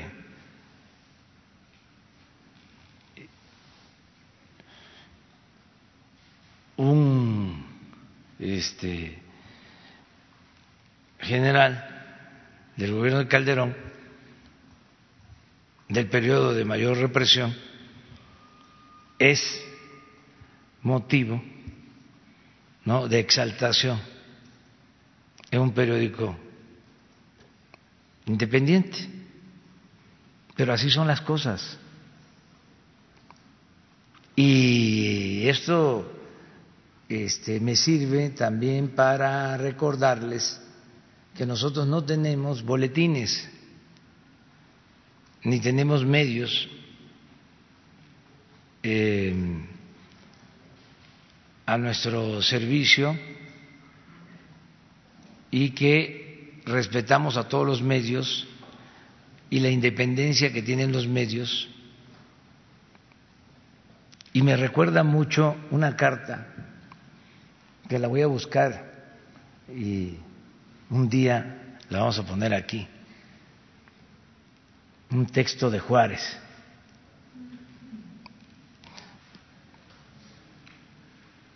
aclarando una postura de Sarco.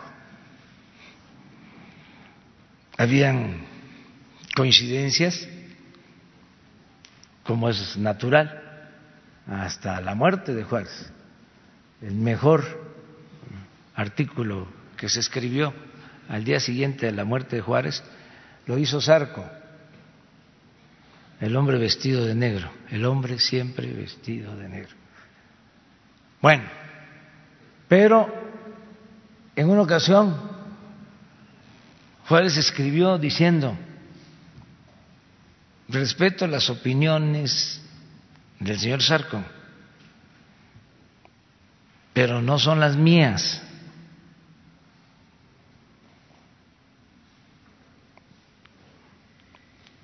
El presidente de México tiene sus opiniones. Entonces, son cosas distintas, el periodismo y la política.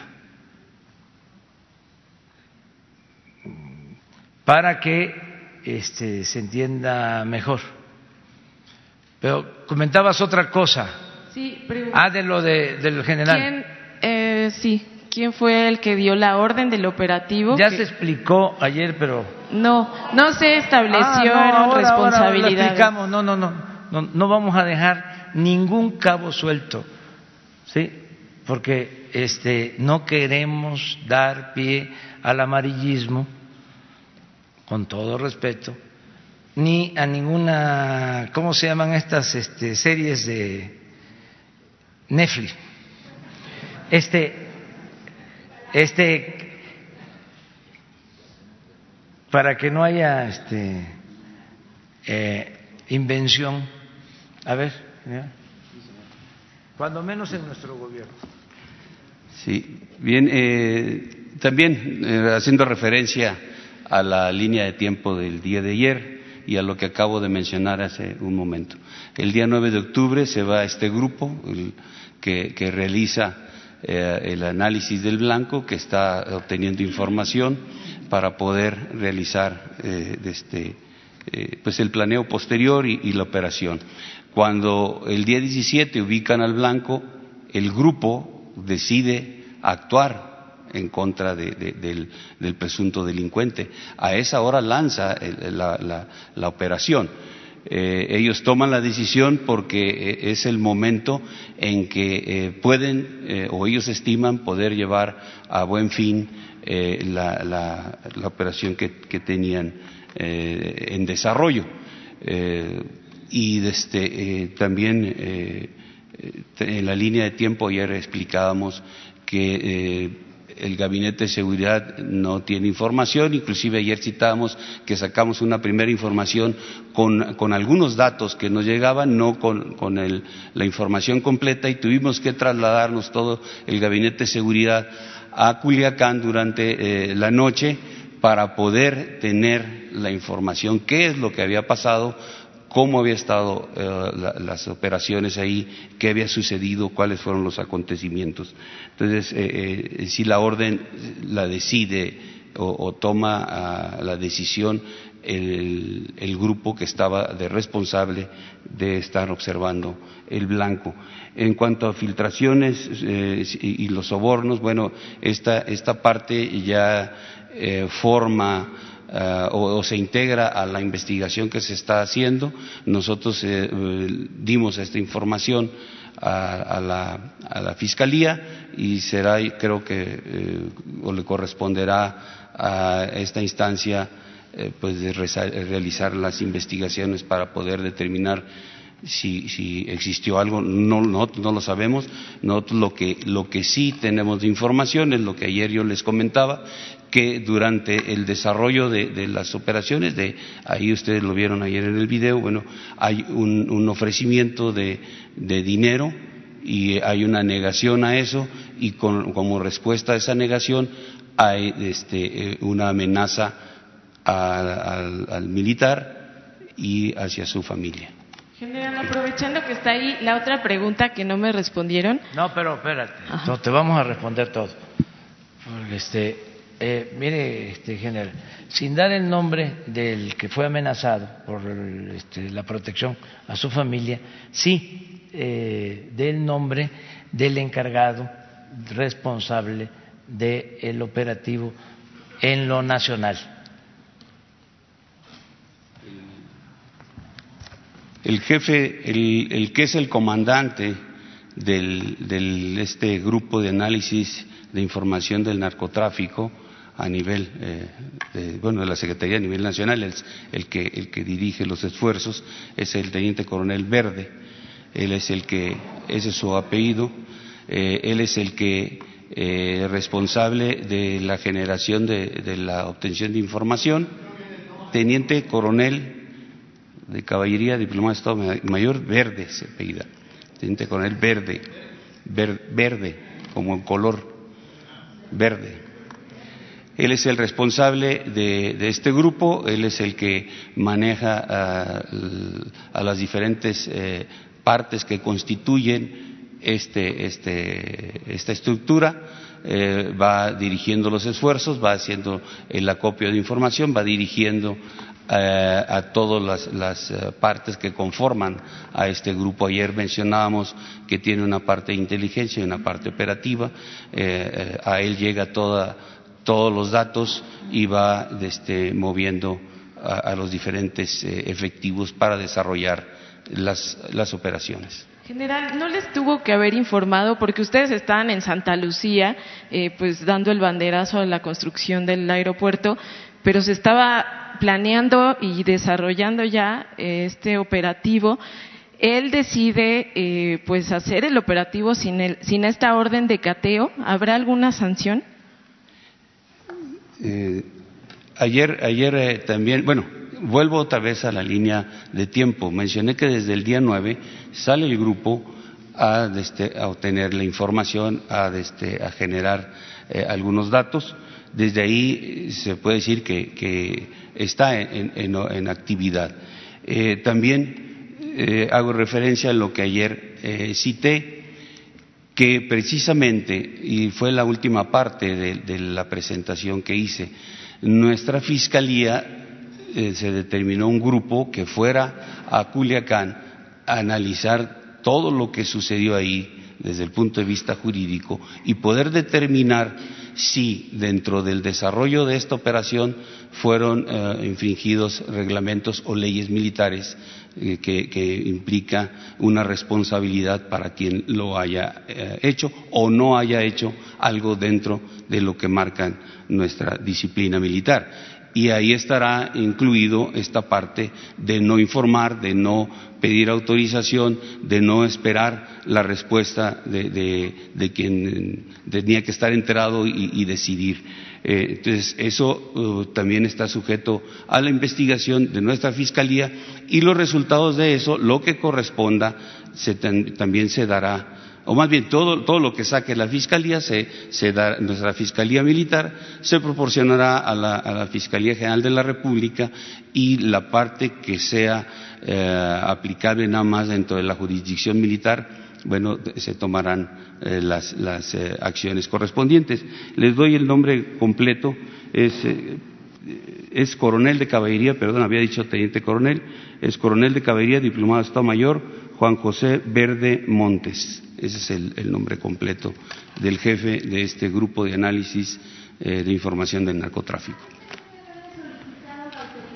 Para ya el operativo, secretario. Ah, ya podemos hacer Bien, eh, dentro de la escala eh, jerárquica, dentro del escalón de, mando, bueno, él está bajo el control, bajo la operación del subjefe de inteligencia, el Estado Mayor de la Defensa Nacional, eh, que es el organismo que, apoya al, secretario de la Defensa Nacional, en, este caso el de la voz, eh, ese, ese, organismo de apoyo al secretario está conformado por el jefe de Estado Mayor y cuatro subjefaturas, una parte administrativa, una parte logística, doctrina e inteligencia. De este eh, subjefe de inteligencia del Estado Mayor de la Defensa Nacional depende estos grupos, este grupo de, análisis de información del narcotráfico. Entonces tendría que haber seguido ese canal hasta llegar a, este, eh, en este caso, a mi persona y, este, y obviamente pues yo haber hecho del conocimiento del gabinete de seguridad y el gabinete hacerle el conocimiento al señor presidente. Ese sería el conducto que tendría que haber llevado eh, la, información. A ver, nada más les aclaro algo que tiene que ver con esto, para terminar con proceso. Este, sí, eh, primero, eh, fue una decisión que se toma eh, en este grupo encargado de atender estos eh, operativos. Ya se dio el nombre del responsable. Eh, independientemente de la investigación que se está realizando con la independencia y la autonomía que tiene la Secretaría de la Defensa, en este caso, a lo que hizo referencia el general, nosotros eh, le tenemos confianza a este grupo que, como se dijo ayer, venía haciendo estas eh, operaciones de tiempo atrás. Eh, no queremos condenarlos a priori. Otra cosa muy importante para proceso. ¿sí? Nosotros no recibimos órdenes de Washington. ¿Sí? Porque en una de esas sale hasta en la portada de que nos instruyeron. O sea, este, y que por eso se actuó. Eh, y reiteramos el compromiso de entregar toda la información para que no haya eh, eh, especulaciones y si sale la serie de Netflix este que echen a andar la, la imaginación, ¿no? Pero, porque a veces que sacan series, eh, eh, entrevistando a personajes ¿no? este, que participaron. Hace poco vi una serie de Netflix sobre el asesinato de Colosio y se la pasó hablando Salinas. O sea, fue como eh, su documental. Entonces, eh, porque todo esto eh, tiene sus asegúnes, ¿no? Entonces, aclarando cosas. Muy bien. Adelante, pero vamos con la compañera. También. Buenos días, me había dado la palabra a mí. Buenos días, presidente. Son las dos, pues. Eh, sí, eh, la pregunta sería. Perdón, eh, la pregunta sería para el general, por favor, eh, si nos puede decir qué respuesta dio la Fiscalía, por qué jamás llegó esta orden de cateo, que fue finalmente lo que lo llevó a detener este operativo. Eh, la segunda pregunta sería, sabemos que fue una decisión colegiada el haber liberado a Ovidio Guzmán. Sin embargo, eh, si nos pueden precisar quién de los integrantes del Gabinete de Seguridad puso sobre la mesa primero esta propuesta, que después fue este, avalada y respaldada por el presidente. Y también eh, si nos pueden precisar la hora exacta en la que fue liberado Ovidio Guzmán y en qué punto fue la liberación, si fue ahí mismo en el domicilio o en algún otro. Y eh, también si nos pueden dar detalles de qué pasó en esas cuatro horas, porque pues mientras estaba todo el desastre en los puntos de Culiacán, eh, no nos dieron detalles de qué pasó con Ovidio en esas cuatro horas, por favor. Y finalmente, eh, general, si tiene un estimado de para cuándo la Fiscalía Militar tendría este informe que nos dé respuesta de si hubo infracciones a la disciplina militar, por favor.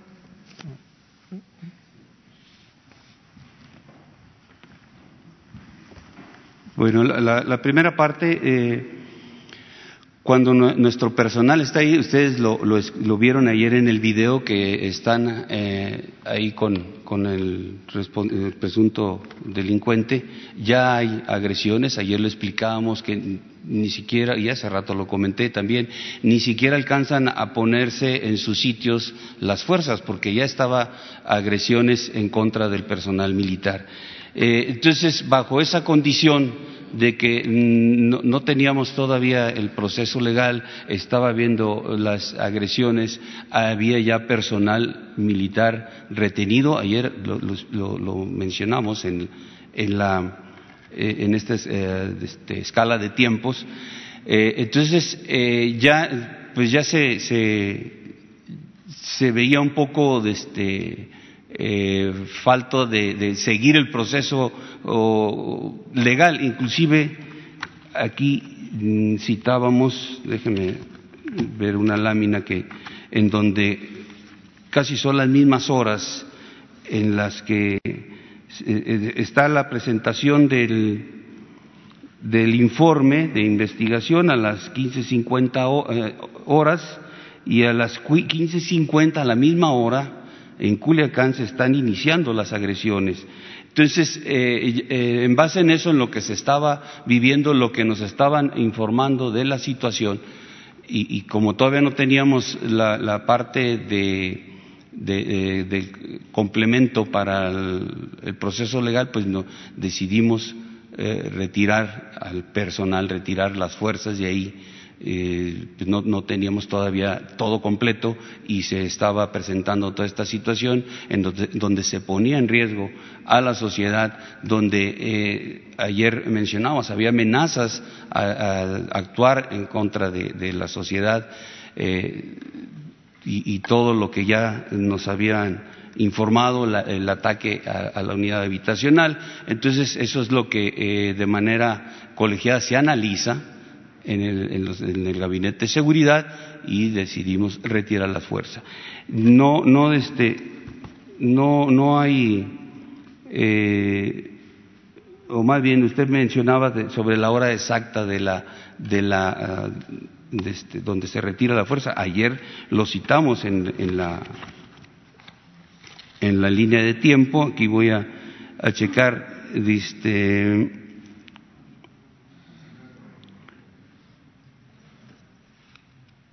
A las 18.49, eh, por decisión colegiada del Consejo del Gabinete de Seguridad, se ordena dar fin a la operación cesando desde todo lo que, lo que se estaba presentando en la ciudad. Entonces, 18.49 se toma la decisión, se les transmite a, la gente que estaba ahí en la operación y en ese momento se retira la, fuerza, se retira la fuerza. Dejan de estar ahí eh, en el lugar donde, donde estaban posicionados, dejan al presunto delincuente ahí en el punto, nunca es eh, este, movido de ahí, se retiran y eh, todo, todo el escalón ese que teníamos alrededor de la casa que, que, estaba bajo vigilancia, todo eso se empieza a retirar hacia el cuartel militar, ¿no? no, no es esa es la forma en que, sucede. Eh, bueno, la, decisión ya la expliqué, es eh, en base a lo que estábamos recibiendo de información.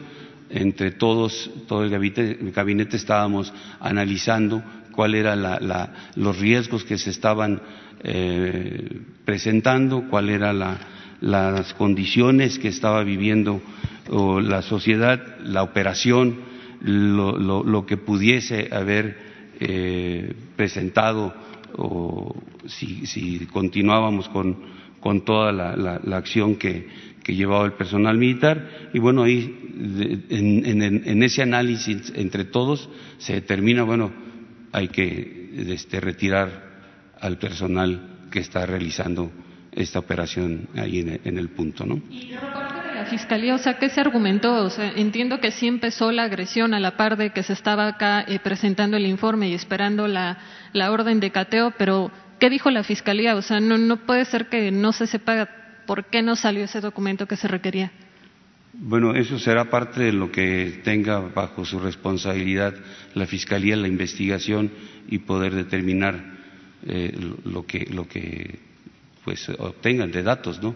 Eso no no no lo, no lo tengo yo de, información y yo creo que es un proceso que tiene que, que seguir eh, para poder deslindar las responsabilidades de las diferentes áreas que tuvieron que ver con esto, ¿no? Al igual que, como ya mencioné, nuestra Fiscalía Militar está haciendo su investigación para poder determinar si nuestro personal, desde el, desde el punto de vista o desde la jurisdicción militar, tiene alguna responsabilidad y tendrá que ser este, castigado en base a lo que a lo que la propia fiscalía realice su investigación, su determinación de, los hechos y, y ya este, pues esperaremos el resultado de ello. ¿Y sabe más o menos cuánto tardan estas investigaciones de la Fiscalía Militar? Mm, no, no tengo todavía el. es, eh, nosotros también nos manejamos de la misma forma. El fiscal militar es, eh, aunque sea militar, la estructura es una estructura militar, pero también tiene su autonomía para este, el desarrollo de sus trabajos. No, no puede, eh, en este caso, el alto mando del ejército o cualquiera de los mandos militares eh, tener injerencia en el desarrollo de las investigaciones que realiza la Fiscalía. También tiene su propia autonomía y realiza sus trabajos, sus investigaciones de acuerdo a, sus tiempos. Gracias, general. A ver, a ver, además mañana le seguimos. O sea, espérense, sean, miren, todo, nada más que aquí vamos a ir aclarando punto por punto. Por ejemplo, qué bueno que eh, la compañera hace esta pregunta, ¿no? O sea, ¿cómo lo soltaron? ¿Cuándo lo soltaron? Sí, a este el presunto delincuente. Sí, este, aquí acaba de aclarar el general como fue y desde ayer también lo dijo, ¿no? Que se retiran, por eso, pero ahora se, se retiran, ya se van. ¿Qué manejaron los medios sobre esto? Que se había, digo, porque estos son mensajes de ida y vuelta. Eh, espérate, espérate, espérate. La comunicación Sí, sí, sí, pero ahorita, ahora toda la información. Pero como es mensaje de ida y vuelta, aquí pues vamos también. ¿No tienen por ahí las ocho columnas, la foto, sí, sin poner el periódico? O sea, sin poner la cabeza del periódico, por respeto.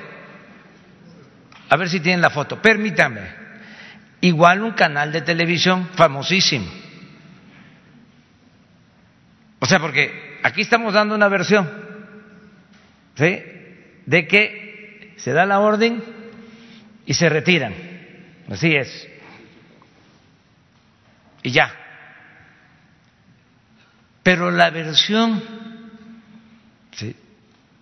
que se difundió en algunos medios es de que se le disfrazó, se le puso uniforme militar para sacarlo. No, no, no, no, no, no, no, este, vamos a ver. Entonces, resultó, resultó falso. O sea, entonces vamos este, siendo equitativos. No, es, es una responsabilidad que nosotros asumimos, nosotros la asumimos, ¿sí?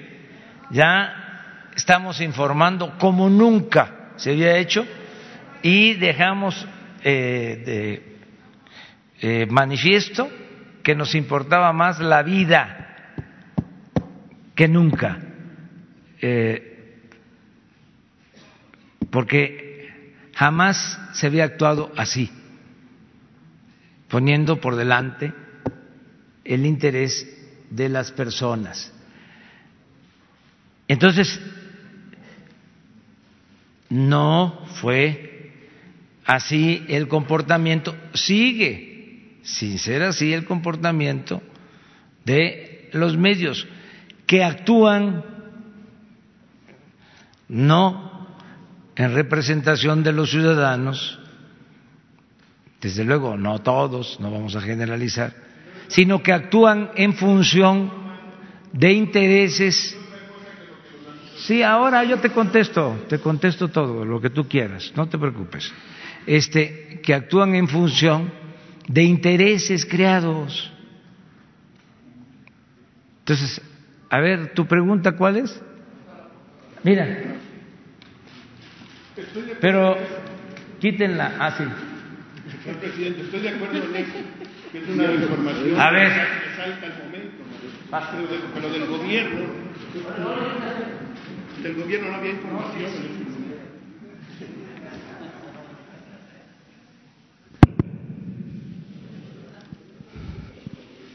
Es que esto es importante destacarlo, porque ya basta de la manipulación. Claro que vamos a garantizar las libertades, hasta el exceso, pero también no se puede estar apostando a la manipulación. Miren, fue disfrazado con uniforme militar para su entrega.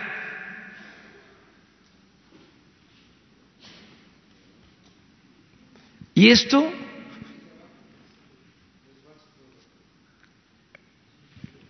¿qué dice abajo? Integrantes del Gabinete de Seguridad Federal informaron que Ovidio Guzmán se le vistió con ropa castrense y un brazalete del plan DN3. Se le cubrió el rostro a medias y se le subió a una camioneta.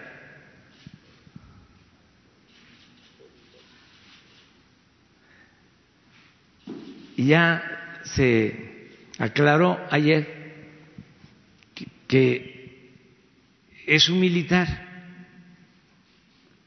con un brazalete, sí, del plan DN3 por las pipas que detuvieron en Costa Rica, en la caseta, a la entrada de Culiacán. Entonces, desde su punto de vista, presidente, ve que se trata de desestabilizar a México con lo de Culiacán. No, no, no, no, no. Nada más es que se aprovechan ciertas circunstancias para eh, desatar ataques al gobierno. Y eso, repito, es legítimo. Nada más que así como se publican estas cosas, nosotros tenemos el derecho de dar a conocer nuestra opinión, que es lo que estoy haciendo. O sea, no es para ofender a nadie, es que es diálogo circular. A ver.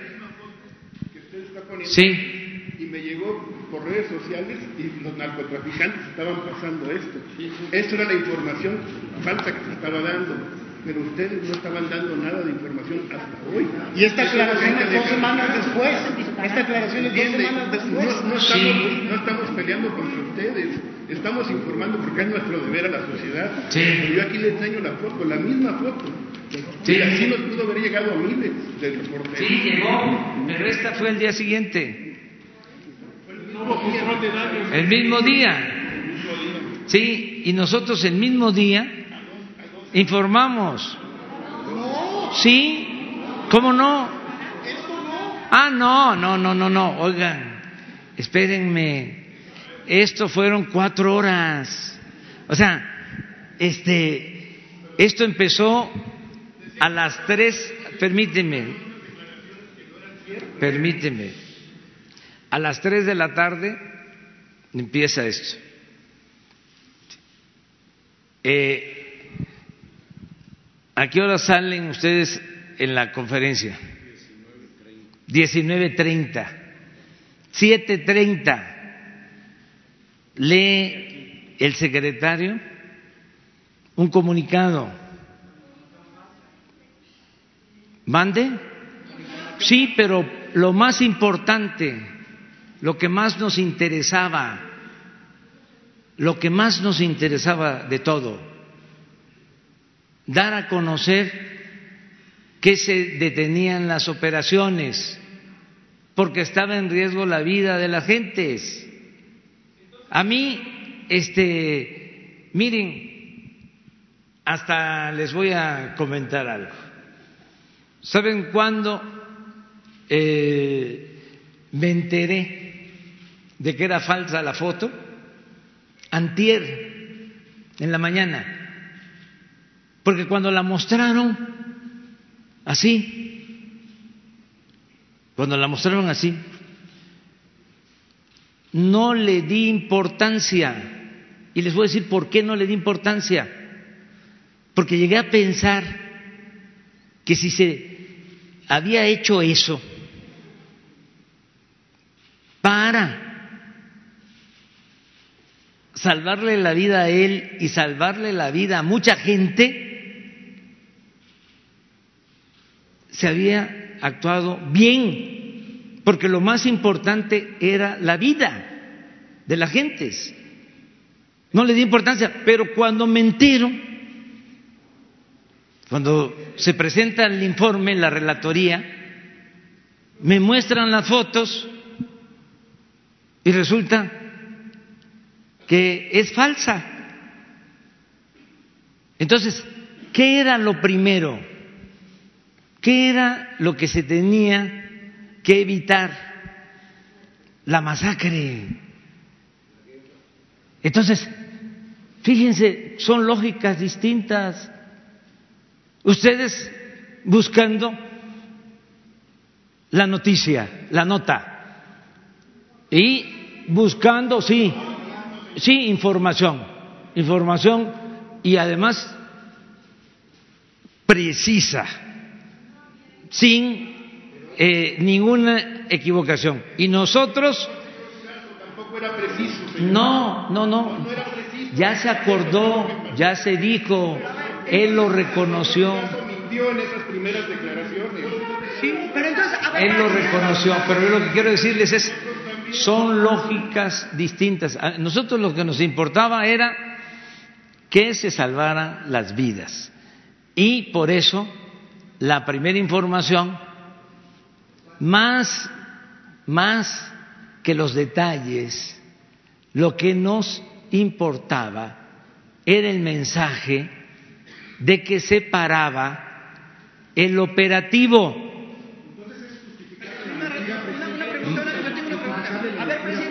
No, no, no, no, no se tenían todos los elementos. Secretario no sabía lo que ocurría. El secretario dijo textualmente, presidente, se encontraban realizando un patrullaje de rutina en, en, el fraccionamiento Tres Ríos cuando fueron agredidos desde una vivienda. Es insostenible sí, esa mentira, presidente. Eso, es insostenible. no, pero eso ya él mismo, sí, lo aclaró, lo hemos aclarado. No se tenían todos los elementos. Esto fue saliendo poco a poco hasta que se conocieron cuáles fueron los hechos. La diferencia ¿sí? de lo que estamos haciendo ahora y lo que se hacía antes es que antes era mentira sobre mentira y se seguían. Y nosotros tenemos aquí el valor, ¿sí? De decir, nos equivocamos. Y se rectificó y lo más importante de todo, eso no lo van a reconocer este, nuestros adversarios y sus voceros, y mucho menos los que tienen mentalidad autoritaria. Lo más importante de todo es que se puso por delante la vida de las personas, se cuidó a la gente, se evitó una masacre. Entonces, eso eh, resulta que no es importante. Lo importante es, ¿sí? ¿Cómo? ¿Quién le mintió al secretario Durazo? Él tenía esa información originalmente, esa fue la que recibieron. presidente? Con todo respeto, ¿quién le mintió al secretario para que saliera a dar ese informe? Eso fue lo que se dijo en el gabinete cuando estaban reunidos, así fue, ¿no? Esa es la información. teléfono aquí recibimos. Por eso, pero ¿de quién fue? Y a, mi Y es la misma inmediatez en que nosotros recibimos la información.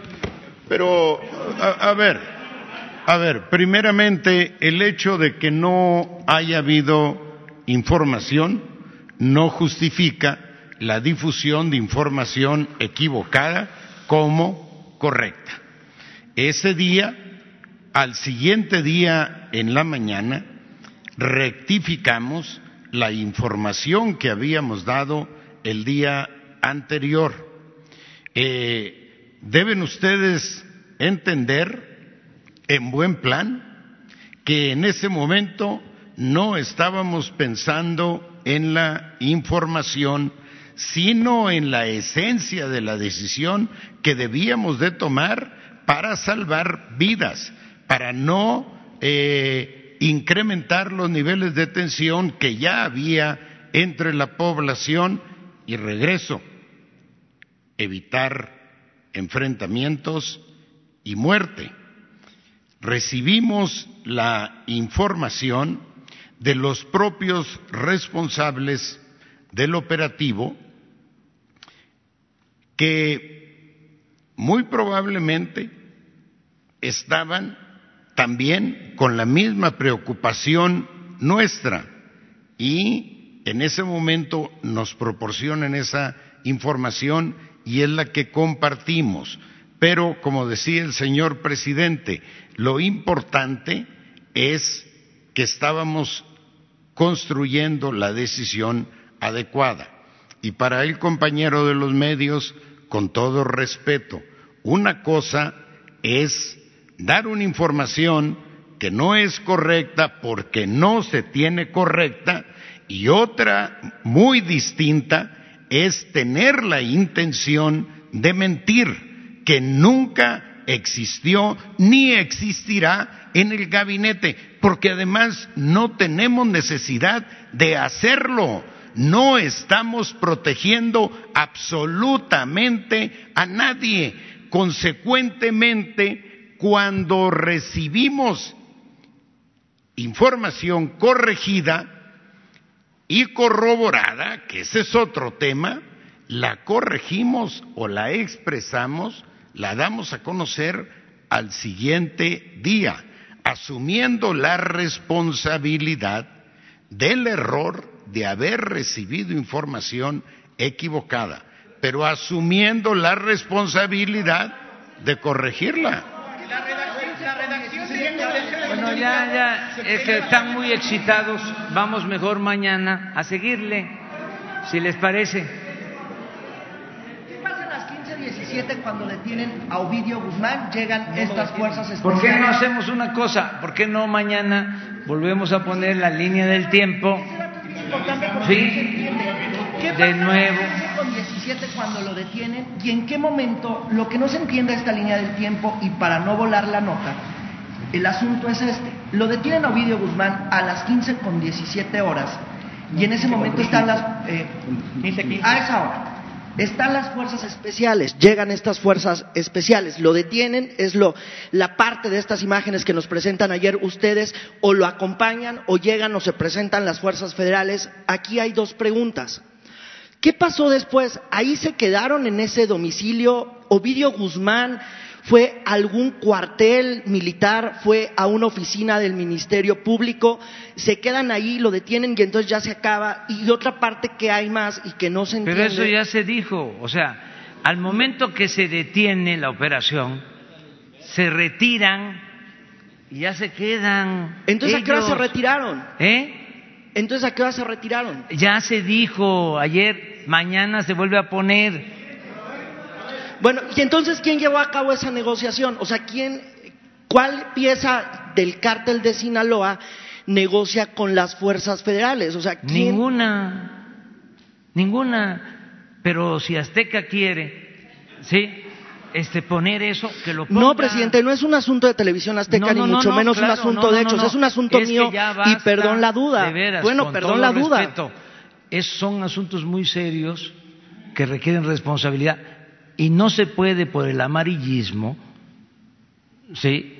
Eh, poner en tela de juicio una acción tan importante que es un parteaguas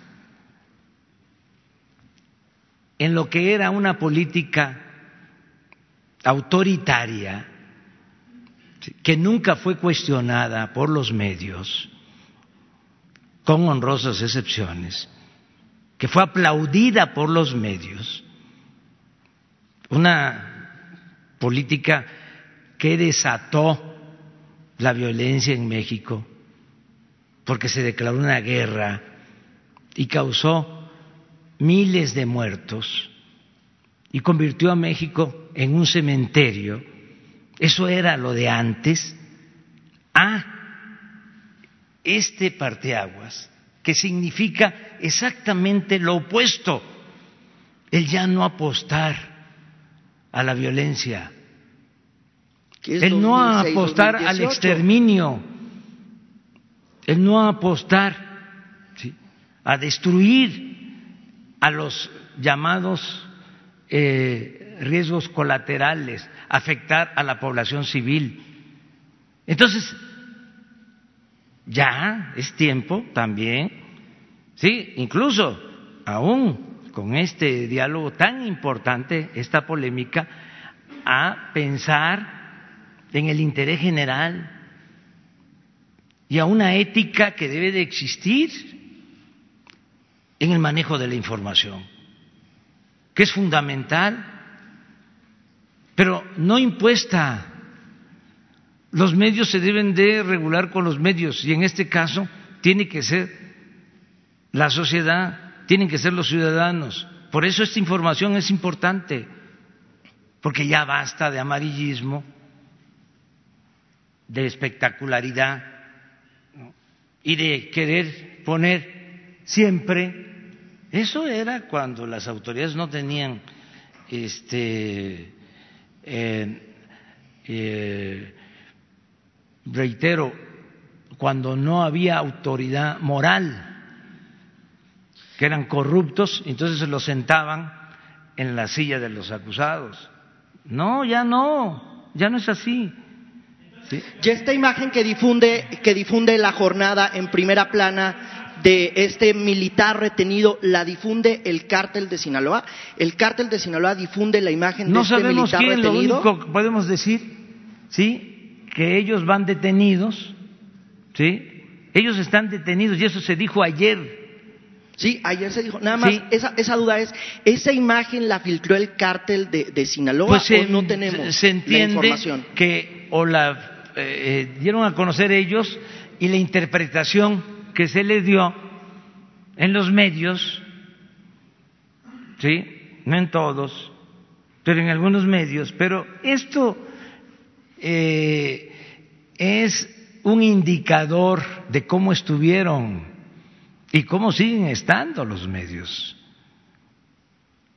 en este asunto y en general. Miren, este, ¿por qué es interesante esto? O sea, hacer la reflexión entre todos y analizar lo que está sucediendo. Eh, antes del golpe eh, militar, antes de que se asesinara al presidente Madero y al presidente Pino Suárez, al vicepresidente José María Pino Suárez, se creó un ambiente. Nunca la prensa, después de haber sido una prensa sometida, abyecta, rastrera durante el porfiriato al triunfo del movimiento maderista se desatan en contra de Madero. Todos, todos, todos, todos, en general. De ahí viene lo de la prensa fifí. De ahí surgió una frase fuertísima que la voy a decir, la voy a decir, porque todo esto ayuda. O sea, esto es parte de la transformación que queremos para el país. Y hay que aprender de la maestra de la vida, que es la historia. Eso decía Cicerón. ¿Saben qué llegó a decir Gustavo Madero? Dice, le muerden la mano a quien les quitó el bozal. Eso no se lo perdonaron, nunca. Por eso se ensañaron en él. Primero en Gustavo Madero y luego en su hermano. Yo no quiero que nunca jamás vuelva a suceder eso. Esa es de las historias más vergonzosas del periodismo y de la política en México. Entonces, vamos viendo ¿sí? y que cada quien asuma su responsabilidad, pero nada de que nada más va a haber mensaje en un sentido. No, afortunadamente, aun cuando entre nosotros podamos este, apasionarnos, ahora los ciudadanos gozan de una gran sensatez y serenidad. Ya lo hemos dicho, lo que más tenemos ahora es conciencia ciudadana, como nunca. Y existen los medios, los otros medios, los no convencionales, las redes sociales. Entonces, pero es muy bueno el tema. Mañana vamos a volver a poner la línea del tiempo para volver a aclarar y toda la información que se requiera, sin ocultar absolutamente nada, porque no tenemos nada que ocultar. Toda la información te va a entregar, porque tenemos nuestra conciencia tranquila. ¿Hay videos sobre el retiro del, ejército en el momento de... Si, hay, si, existe video, si existe, se les va a pasar mañana. Todo lo que exista. Se va a su casa, cierra la puerta y el ejército se retira. Si hay video, si hay información, se les entrega. Pero está descartado que haya el video, ¿no? ¿Mande? Está descartado que haya el video, ¿no? Se manejaba. No, no, vamos, no, no descartemos nada. Todo se revisa. O sea, nosotros no nos vamos eh, a quedar ¿no?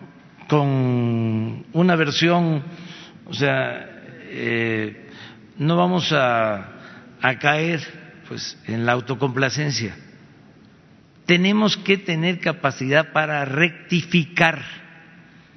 Eso es parte esencial de la política. Nada de que, mira, es que ya dijimos esto y si este ahora por este nuestra prepotencia, ¿no? Eh, rectificamos, nos vamos a ver mal no, es decir, eh, faltaba esta información, hacía falta esto, todo si les estoy diciendo que no va a quedar nada para Netflix, ni para este, las este, las este, notas o reportajes, ¿no? Eh, no hay cosa peor que este que sea uno señalado como deshonesto. Eso es lo peor que puede haber. O sea, yo creo que eso es peor que ser señalado como corrupto, porque la corrupción es robar dinero y la deshonestidad es, además de robar dinero, ser incongruente. Entonces, tenemos que ser honestos y decir todo. Entonces nos vemos mañana, si les parece. Bien.